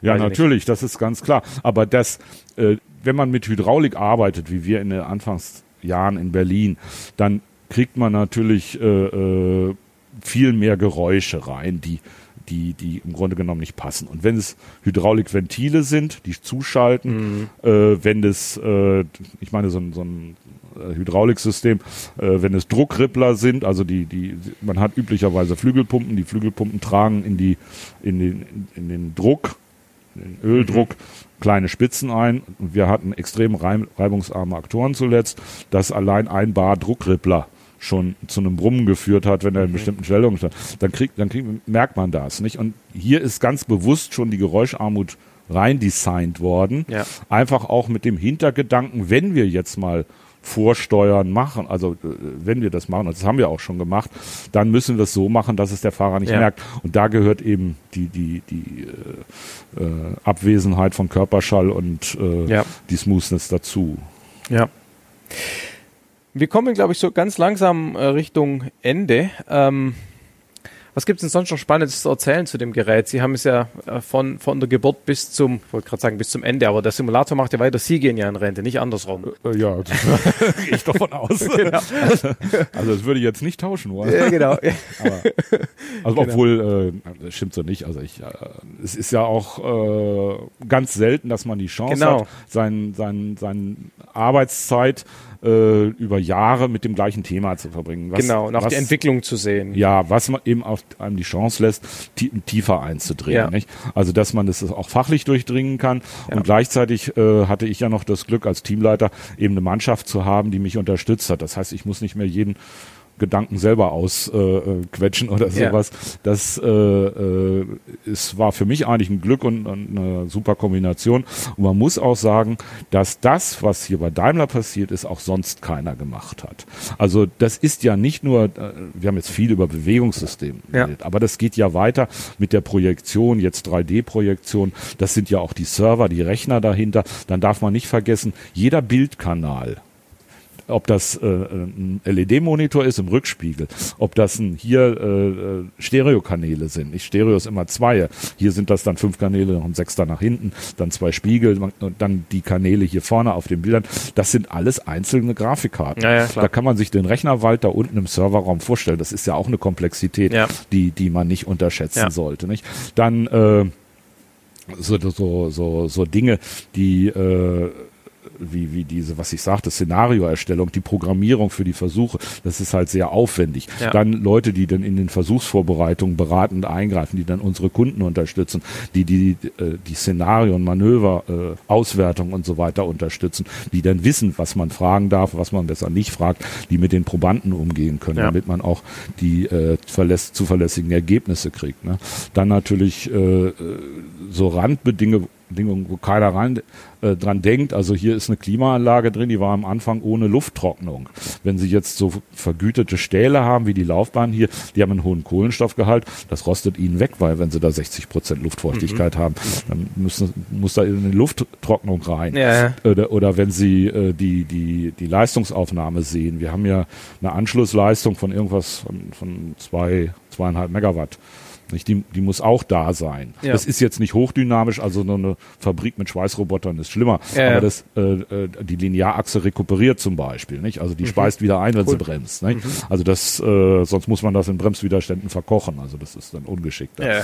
Nicht? Also das sind alles so Dinge, die, die, äh, die man bedenken muss, wenn man sowas aufbaut, wo man dann Werksunterstützung braucht. Dann auch so andere Dinge wie Medien, Luft oder sowas, was alles eine entsprechende Güte haben muss. Dann dürfen sie hier nicht mit geölter Luft in die Luftlager rein. Nicht? Also das, das, man muss mit sauberer rein. Wenn man das nicht bedenkt, hat man auch schnell äh, sehr große Probleme. Andere Dinge wie so ein Lenkaktor. Ich sagte, dass wir den selber entwickelt haben in den Kabinen, um die Handkräfte zu generieren. Da, der Fahrer ist halt an den Fingerspitzen sehr sensibel. Jedes Vibrieren, was da drin wäre, wird er spüren. Und jetzt muss das Handmoment eben nicht nur exzellent errechnet werden, das geht also vom Rad über die Spurstangen, über das Lenkmodell, über die Also das wird wirklich als Modell durchgerechnet. das wird als Modell durchgerechnet. Nicht? Also da äh, ist dann wirklich äh, ein System, also äh, ein physikalisch korrektes System, was durchgerechnet wird, was teilweise Kennlinien gestützt ist, wo die Parameter aus Kennlinien geholt werden. Dadurch wird das Lenkmoment äh, als Sollwert generiert. Und dann wird das Lenkmoment hier an einen äh, Wechselrichter gegeben, der dann sozusagen ein Feld generiert, was wieder auf einen Servomotor geht, das die Handkräfte generiert. Nicht sowas kann man mittlerweile, gibt es auch Lieferanten, die das machen, Sensodrive, glaube ich, in München, die machen sowas, auch sehr schöne Systeme. Äh, aber unseres ist halt äh, aus einer Eigenentwicklung entstanden über Jahre. Und äh, bei uns in Kombination, also ich habe hab quasi einen, einen Kreis Hardware, Software. Und ich kann das nicht ich, so ansteuern, dass ich das System überfordere. Sonst fängt mein System an zu schwingen, wenn Ja. ich da die, den, den, den, den, Kraftgradienten oder Momentengradienten zu, zu hart anbinde. Das sind alles Sachen, das ist dann irgendwann mal entstanden und das sind halt alles Beiträge zur Güte der Darstellung und so weiter. Und das ist eben, wenn man die Zeit hat, das über Jahre zu verbessern, ist halt schon eine, ja, ja, klar, eine spannende Sache. Ja, ja. Wie, wie funktioniert denn die Zusammenarbeit mit, mit dem restlichen Daimler? Also gibt ja diesen Spruch, dass der, dass der Daimler irgendwie so eine Ansammlung von kleinen Königreichen ist, wo ich mir vorstellen könnte, dass irgendwie jemand, der gerade Serie bastelt, gar nicht so arg viel Bock hat, jetzt ihnen zu helfen, die Bussignale so zu verstehen, dass sie da irgendwie klappt es? Also wie, wie viel sind die die Leute, die die Autos bauen, hier äh, mit involviert oder ist das von ihrer Seite mehr oder weniger Reverse Engineering, wie wenn sie irgendwie ein Third-Party-Produkt kriegen würden? Nein, das ist natürlich Quatsch. Also das, das, das läuft. Also wenn wir hier Spezialeinbauten haben, dann sind natürlich, also wenn jetzt irgendwas äh, Neues zur auf Konzepttauglichkeit oder was untersucht werden soll oder auf Design oder auf Sinnhaftigkeit oder Funktion. Ja, dann haben die auch ein Interesse dran. Die haben ja. doch ein Interesse Ja, dran. Das ja, ist doch nicht so, dass Ja, wir hier Information Hiding haben. Wenn ich hier eine Restbus-Simulation mache, dann muss ich die äh, Kennbotschaften oder was auf dem Flexray läuft, das muss ich kennen. Ich muss das anbinden können. Ich muss und das äh, äh, natürlich gibt's da auch Infos vom Zulieferer, aber das äh, da unterstützen mich die Kollegen schon aus Eigeninteresse. Und wenn ich einen Auftraggeber habe, und der sagt, ich will das und das haben, dann äh, kriege ich, dann muss ich auch fragen, wo kriege ich es denn her, Ja, wenn ich es nicht weiß oder so. Oder ich, ich kann ihm sagen, du, gar kein Problem, können wir die besorgen, dann wird es in Absprache gemacht. Aber wenn der Interesse hat, was zu haben, also ein, ein- neues System, eine Funktion, irgendwas, dann lief, muss er das anliefern. liefern, ja. Weil er muss ja. dann, hat ja die Last der Spezifikation dann. Also das, äh, äh, also das mit den Königreichen kann ich, ja, ja, also bei uns ist das, äh, ich meine, es gibt immer mal Sachen, wo man hinterher rennt. Das ist Ja, nicht in gut, der klar, Natur der Sache, logisch. aber Ja, das ist nicht, nicht, nicht typisch. Ja? Also das ist auch äh, etwas, äh, wo ich sagen muss, dass, dass ich von den Ko- Kollegen also das äh, also wenig Probleme habe. Mhm. Also oder, oder überhaupt jemals gehabt habe. Das ist äh, eigentlich die Unterstützung kriegt man und äh, das ist hier wie überall, so wie man in den Wald reinruft, so schallt's raus. Klar, absolut. Letzte Frage als, als Ausblick. Was, was steht an für die Zukunft? Nicht an, an Experimenten, sondern als, an Weiterentwicklung im Simulator. Gibt es Dinge, die jetzt schon klar sind, die man verbessern will? Oder ist das System erstmal für die nächsten Jahre fertig? Also das System grundsätzlich, wie es ist, muss noch eine Zeit laufen. Weil es hat jetzt, wir haben, äh, ich weiß gar nicht, siebeneinhalbtausend Stunden, Betriebsstunden, äh, wenn ich richtig informiere, irgendwo was um den Dreh. Und ich hatte eigentlich immer gesagt, bei 10.000 machen wir mal eine größere Revision, aber so 15.000, 20.000 Betriebsstunden muss das Ding eigentlich haben. Ja. Dafür sind die Aktoren, die Luftleiter, Lager und so alles gut. Also das ist also noch eine Zeit lang hin. Und es gibt vor allen Dingen an diesem System auch noch Potenzial, was man weiterentwickeln kann. Wir haben jetzt letztes Jahr oben die Projektoren getauscht. Die Projektoren, die jetzt drin sind, äh, sind deutlich heller. Es sind jetzt Norxe-Projektoren, sind deutlich heller, haben eine wesentlich höhere Auflösung. Die Anforderungen an die Leinwand sind nicht mehr so hoch, wie sie früher waren. Vorher hat man eine mit einem Gain von 2,5, also eine richtig reflektierende Leinwand. Das ist jetzt eine, eine, eine sozusagen eine gemalerte, hat jemand gesagt, ja. Ne, und, und, und die sind deutlich heller, das hat, also man hat doch keinen Lichtverlust. Es gibt eine 3D-Projektion im Dom, genau wie Ja. sie hier schon versuchsweise vorher eingebaut ist. Also alle Projektoren sind in diesem Fixed-Base-Simulator doppelt ausgelegt. Dafür arbeiten dann mit äh, Polar Polarisationsbrillen. Ja, Ähm, dann, äh, was ich sagte mit der Systemvorsteuerung, da müsste man noch mal gucken, ob man bei den Aktoren was machen kann mit, mit Körperschallentkopplung, um die Ruhe in die Vorsteuerung reinzukriegen. Für die äh, Optimierungsalgorithmen offline haben wir schon Lösungen gebaut, haben das auch schon ausprobiert. Online-Lösungen stehen noch an. Also Das wäre dann, also was meinst du jetzt mit Optimierungsalgorithmen? Optimierungsalgorithmen meine ich einfach die äh, optimierte Abbildung der so. Fahrdynamik-Ausgänge an- Ja. auf, auf das Bewegungssystem. Ja, okay. Das sind, dass man da noch, noch weiterarbeitet. Offline läuft das so schon, Ja. da haben wir es. Äh, wir müssen es eigentlich jetzt offline machen. Dann muss man gucken, wie weit man das treiben kann mit äh, der Prädiktion. Ja. Wie ich Fahreraktionsvoraussagen machen kann, das ist eigentlich das Kritische. Ja. Strecke und so weiter kenne ich. Ja. Und dann gibt es natürlich im Softwarebereich immer noch Sachen, also das äh, für, wir haben eine ziemlich gutes Verkehrssimulation, die haben wir aber auch selber geschrieben. Wir hatten vorher eine kauf, gekaufte Version, war, war nicht die Lösung. Also da haben, musste man dann selber ran. Gott sei Dank hat das jemand bei uns wirklich gut gemacht. Und äh, da gibt es auch noch andere Ansätze, äh, die äh, die im Softwarebereich eben bis Manöversteuerung und Szenarien und, und so weiter, äh, wo man da noch was machen kann. Äh, das hängt dann auch ein bisschen davon ab, was in, an Versuchsanforderungen kommt. Dann äh, so einfache Sachen, so, so, so zum Beispiel die, die, die Rechner in den Kabinen, da ist eine bestimmte Variante drin, da sind, arbeiten wir auch dran, das wird also auch weiterentwickelt. Also das ist Kontinuierliche. das geht kontinuierlich weiter. Nicht? Ja. Jetzt äh, äh, dann Komponenten, ob das Lenkräder sind oder Displays in, oder, oder also äh, äh, Instrument Cluster anzeigen, ganz egal was man nimmt, äh, das äh, wird permanent umgebaut, eingebaut, dass man sozusagen Mhm. immer auf dem neuesten Stand ist. Dann arbeiten wir gerade dran, dass wir eine, eine ein W177 noch als Kabine aufbauen. Dann Was ist ein W177? das ist die letzte Version der A-Klasse. Ah, okay. Nicht? Also dass man auch im, im, im äh, ich will nicht sagen Kleinwagen, ist ja kein Kleinwagen mehr, aber im A-Klasse-Segment ähm, eine Kabine zur Verfügung haben. Äh, dann äh, arbeiten wir an, an Mockups, dass wir sozusagen Versuche, die in einer Kabine mal gelaufen sind, in einem abgesetzten, äh, also wo nur Sitzplatz, Lenkrad und so weiter existiert, nachfahren können. Also in einem Einfachsimulator. Also noch nicht- einfacher als der Fixbase. ja, ja, dass man nicht in Fixbase dafür belegt. Also solche Dinge werden, äh, äh, werden permanent weitergemacht. Die Mannschaft ist dazu da. Und äh, wenn wir keine, also mit Versuchsvorbereitung, wenn wir da noch Luft haben und wir haben Luft äh, und nichts kaputt ist und so weiter, dann in den Lücken wird, wird da viel weiterentwickelt, da wird viel gemacht. Und da die Kollegen äh, sind da auch permanent dran. Dazu gehört auch eben das Pro äh, Probandenmanagement. Das heißt also das Team, was bei uns die Datenbank dafür pflegt, was dann sozusagen die Probanden auswählt und die Absprachen trifft und so weiter. Das ist eben auch bei uns in der Abteilung. Ja. Wie, wie groß ist die Abteilung so als? Also die Abteilung, wir sind nur drei Teams am Simulator mhm. und die gehören, die Abteilung sind über 70 Leute, also okay. das ist von, von mhm. Frau von Göhler, aber die, äh, wir sind hier am Simulator, wie wir sind da denn? 22, 23, mhm. ich habe die Zahl, genaue Zahl gar mhm. nicht, mit Studenten dann entsprechend, ja. ja. Äh, und das in, in, im Wesentlichen ist das eine Truppe, die Software macht, ja. also die hier äh, teilweise Einkauf, eben vieles auch selber macht, ja. gerade Versuchsvorbereitung, Steuerung.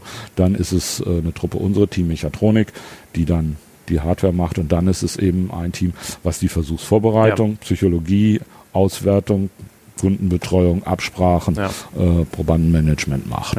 Also die drei Teams im Wesentlichen. Coole Sache. Wenn Sie noch ein Wort zum Sonntag äh, loswerden wollen, wäre jetzt die Gelegenheit. Ansonsten Puh, ich glaube, ich habe alles gesagt. also ich will jetzt nicht nochmal von vorne anfangen, genau. alles wiederholen. Okay, sehr gut. Der Mensch lernt ja durch Wiederholung. Alles klar. Ja, der kann ja dann einfach den Podcast nochmal anhören. Ja. Alles klar. Dann vielen herzlichen Dank. Gern geschehen. Äh, War mir ein Vergnügen. Viel Spaß in der Rente. Danke. Werde ich hoffentlich haben. So, das war's. Vielen herzlichen Dank, Herr Hofmeier. So kurz vor der Rente. Wir haben wirklich an den, an den letzten paar Arbeitstagen äh, das noch aufgenommen. Äh, sehr coole Sache. Bedanke mich auch bei Sarah Wiedmann von Daimlers Abteilung für Öffentlichkeitsarbeit, die mir ein bisschen geholfen hat, das Ganze zu organisieren. Ähm, noch zwei Korrekturen, die uns im Nachgang aufgefallen sind.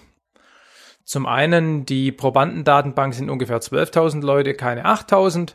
Und die Kinetose-Rate ist ein bisschen niedriger als, als angegeben, sind etwa 5% ähm, im Normalbetrieb sozusagen und in dem extremen Fall mit dem Stop-and-Go-Versuch waren es 25% nicht 75.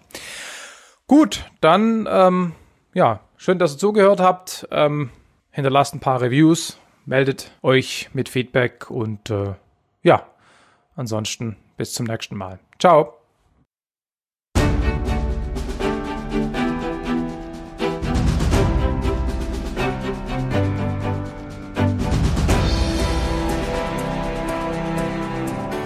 Omega Tau ist ein unabhängiger und nicht kommerzieller Podcast, produziert von Markus Völter und Nora Ludewig. Ihr findet uns im Netz unter omegataupodcast.net und auf Facebook, Google Plus und Twitter – jeweils unter dem Namen Omega Tau Podcast. Wir freuen uns über euer Feedback.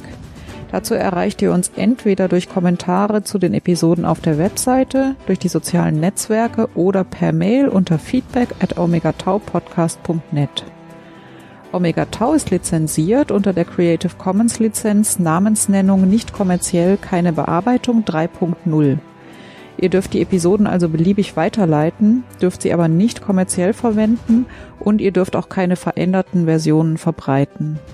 Zitate sind in Ordnung, gebt dann bitte die Quelle omegataupodcast.net an. Details zur Lizenz finden sich unter creativecommons.org. In diesem Sinne, bis bald!